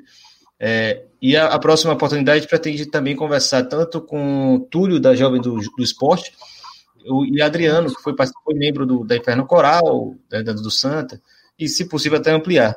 Inclusive, na Anatólica tem um cara muito bom que era ligado a, a Ceará Moço, salvo engano, né? Regis. Então, participação o Regis. É, e, assim, é, claro, é uma questão própria da estrutura do, do ensino superior brasileiro, né? Já comentei muito isso com o Nico. Eu estou no Rio de Janeiro, eu tenho seis universidades de altíssimo nível, com programa de comunicação de altíssimo nível, é, para fazer esse intercâmbio. Né? Eu pego a Dutra, vou para São Paulo, encontro mais tantos cinco, seis também. É, é, e no Nordeste você tem essa dificuldade, né? Você tem, às vezes, uma grande universidade federal, às vezes você tem uma estadual que não tem um programa de, de, de, de pós-graduação, né? Então, isso realmente prejudica muito a pesquisa nesses espaços.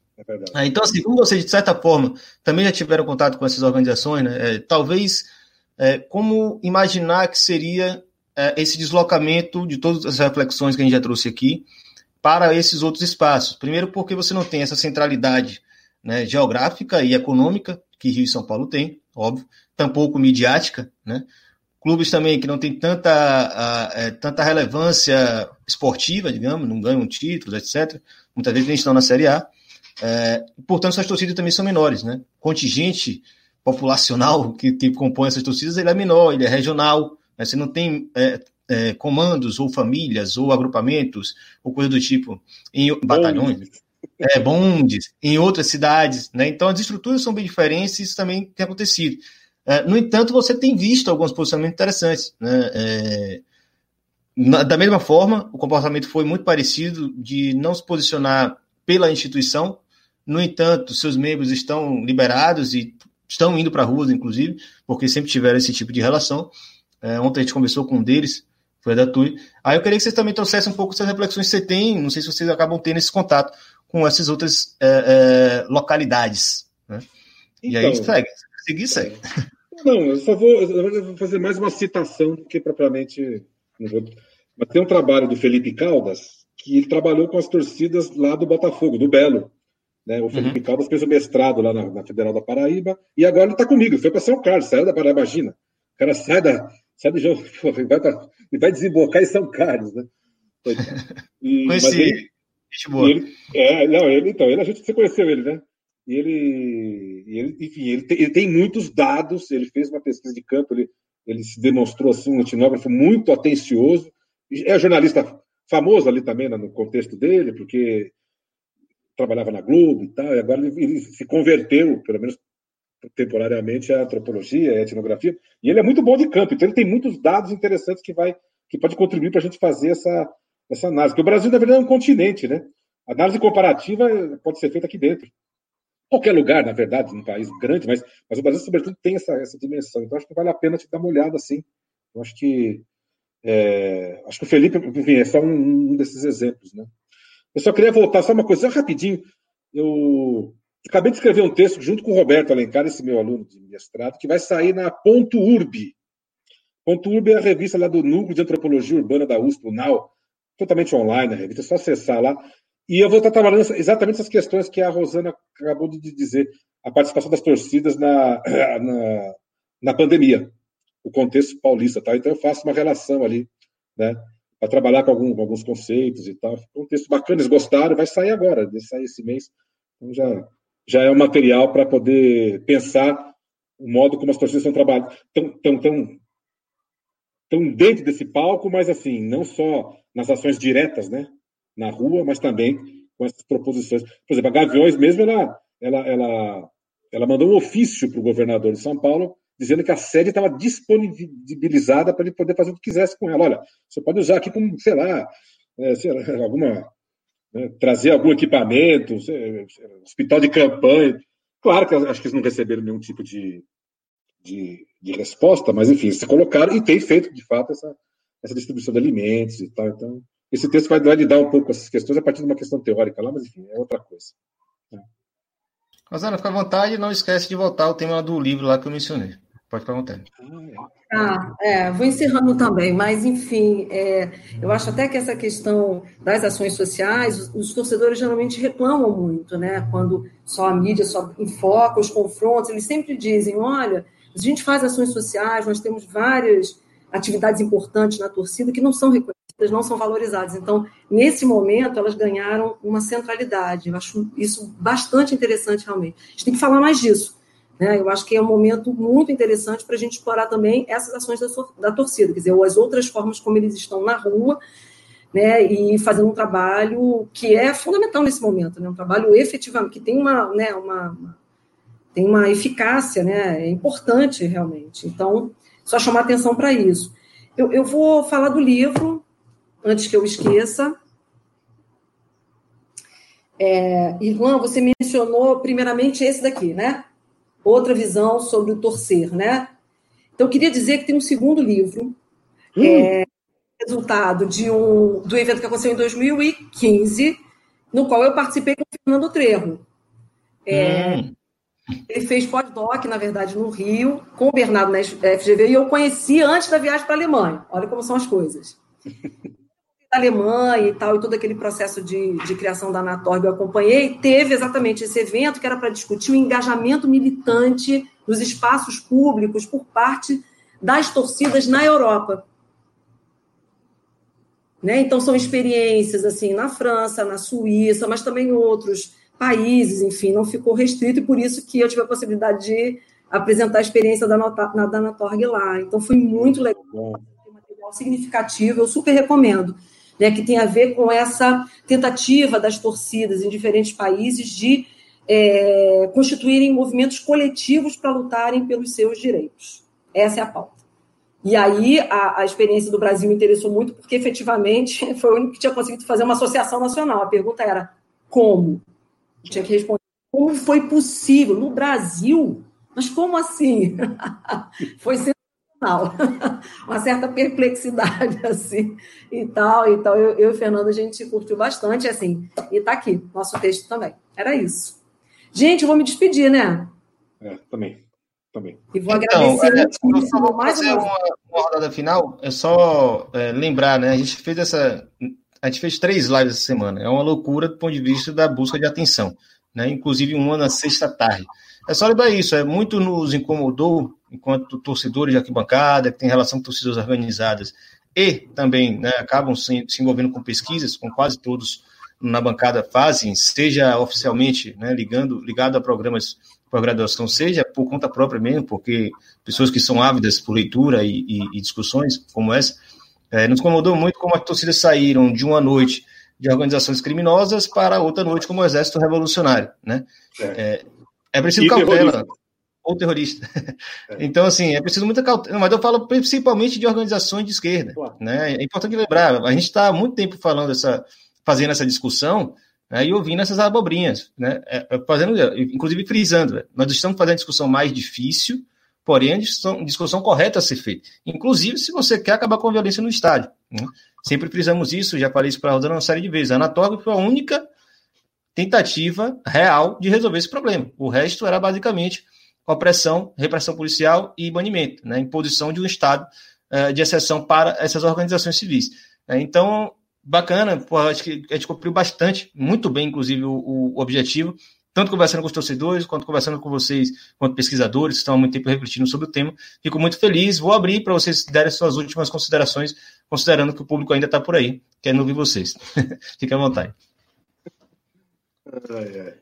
Não, tem muita coisa. O Nico, a segunda questão do Nico, enfim, poderia me alongar nela, mas eu não vou. Nico, depois pode conversar, trocar e-mail, eu acho que eu estou um pouco longe também da, dessa nova geração, fora de, fora de São Paulo. Eu sou muito comodista, fico aqui, né, parece uma galinha que fico cuidando dos pintinhos que estão em volta só, mas eu às vezes eu perco um pouco essa perspectiva né, nacional, internacional, inclusive. Isso me tem, tem, feito, tem me trazido problemas. Mas enfim, acho que foi ótima a discussão. É, é, eu acho que é urgente de pensar mesmo essa coisa. Eu só quero voltar àquilo que eu falei lá no começo, né, que talvez, talvez cubra um pouco algumas das, das outras questões que, que eu deixei, que eu acho que os torcedores estão na lógica do clube e estão na lógica da política. Não é uma coisa e outra, é uma coisa ou outra, é uma coisa e outra, né? Então, às vezes, aciona mesmo essa lógica do ah, eu não, eu não vou me eu não vou né, entrar em, em, briga junto com o corintiano, com o São Paulino, o que quer que seja. Porque a lógica do, do clubismo está ali presente, ela nunca deixa. Eles não, eles, esses momentos agora que nós estamos vivendo das, das torcidas não é um momento que elas deixaram de ser clube e agora viraram um movimento social. Não, né? É um movimento social a partir da perspectiva clubística. Eu acho que é essa que é a questão. Né? Dizer, eles pensam o movimento social, eles pensam a rua, eles pensam as ações diretas em prol da democracia ou, ou outros grupos contrários, mas sempre dessa perspectiva do olhar do torcedor. E a gente não pode também abandonar. Porque o que fez, o Irlan falou muito bem. O que fez a, a imprensa foi abandonar ou colocar para baixo do tapete, ou fingir que esqueceu que essas pessoas vêm da pista, que são torcedores, que trabalham na, na chave, como disse o Nico, da adrenalina, né, e agora viraram democratas de um dia para o outro, né, uma grande ágora onde vão debater. Não, as questões estão juntas. Né, então, eu acho que aqui ninguém está. Aqui, incrível que a gente entrou num, numa convergência de mostrar que, nós, que essas duas dimensões elas estão presentes. Né? Então, eu acho que, acho que isso, pelo menos, foi, cumprimos aqui essa missão da, da pesquisa toda. Tá? Gente, muito obrigado. Obrigado, Ilan, pelo convite. Prazer conhecer o Nico. Legal ver a Rosana. Nunca, nunca tivemos junto mesmo numa. Uma, né? Então, pô, Inacreditável. É, mas sou eu, eu que não Os circulo. dois têm trabalho dos anos 90, nunca tiveram juntos. Ó, Irlan, já é, tô te falando, já é histórico. Histórico, não foi mesmo. Obrigado, gente. Então, eu, antes de finalizar também, é... enfim, queria deixar essa reflexão, pensar a torcida nessas chaves, né? A, torcida, a ação das, das torcidas organizadas a partir dessas ideias de campo de possibilidades e campo de controvérsias. E, além disso, um pouco que foi dito antes, eu acho que assim, por isso que a manifestação, quer dizer, tem tudo lá na Manif, tem tudo lá. Tem a pista, tem, a, tem ação solidária, é assim, por isso é um projeto de risco. Ponto. Eu acho que isso é legal da gente olhar dessa maneira, senão a gente também está ordenando, sabe? Também a gente está é, classificando a torcida num novo momento em que ela está fazendo. Não, está tudo junto ao mesmo tempo. Então a controvérsia faz parte da construção dessa experiência.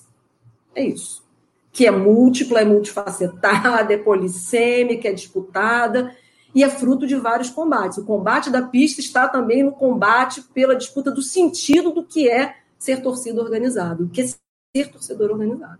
Então, acho que fica aí para a gente continuar pensando e acompanhando os acontecimentos. Então, me despeço, agradecendo muitíssimo o convite, foi maravilhoso, aprendi muitas coisas, enfim, debater com os colegas é sensacional, gente, sabe como isso faz falta, não é isso? A gente precisa falar assim, né? E se colocar de uma maneira mais, enfim, tranquila e trazer um pouco das nossas histórias também. Então, muitíssimo obrigada. Estamos aí. Nós estamos extremamente honrados por esse momento. Foi de fato histórico. Nico, fica à vontade de fazer as últimas considerações, agradecer, etc.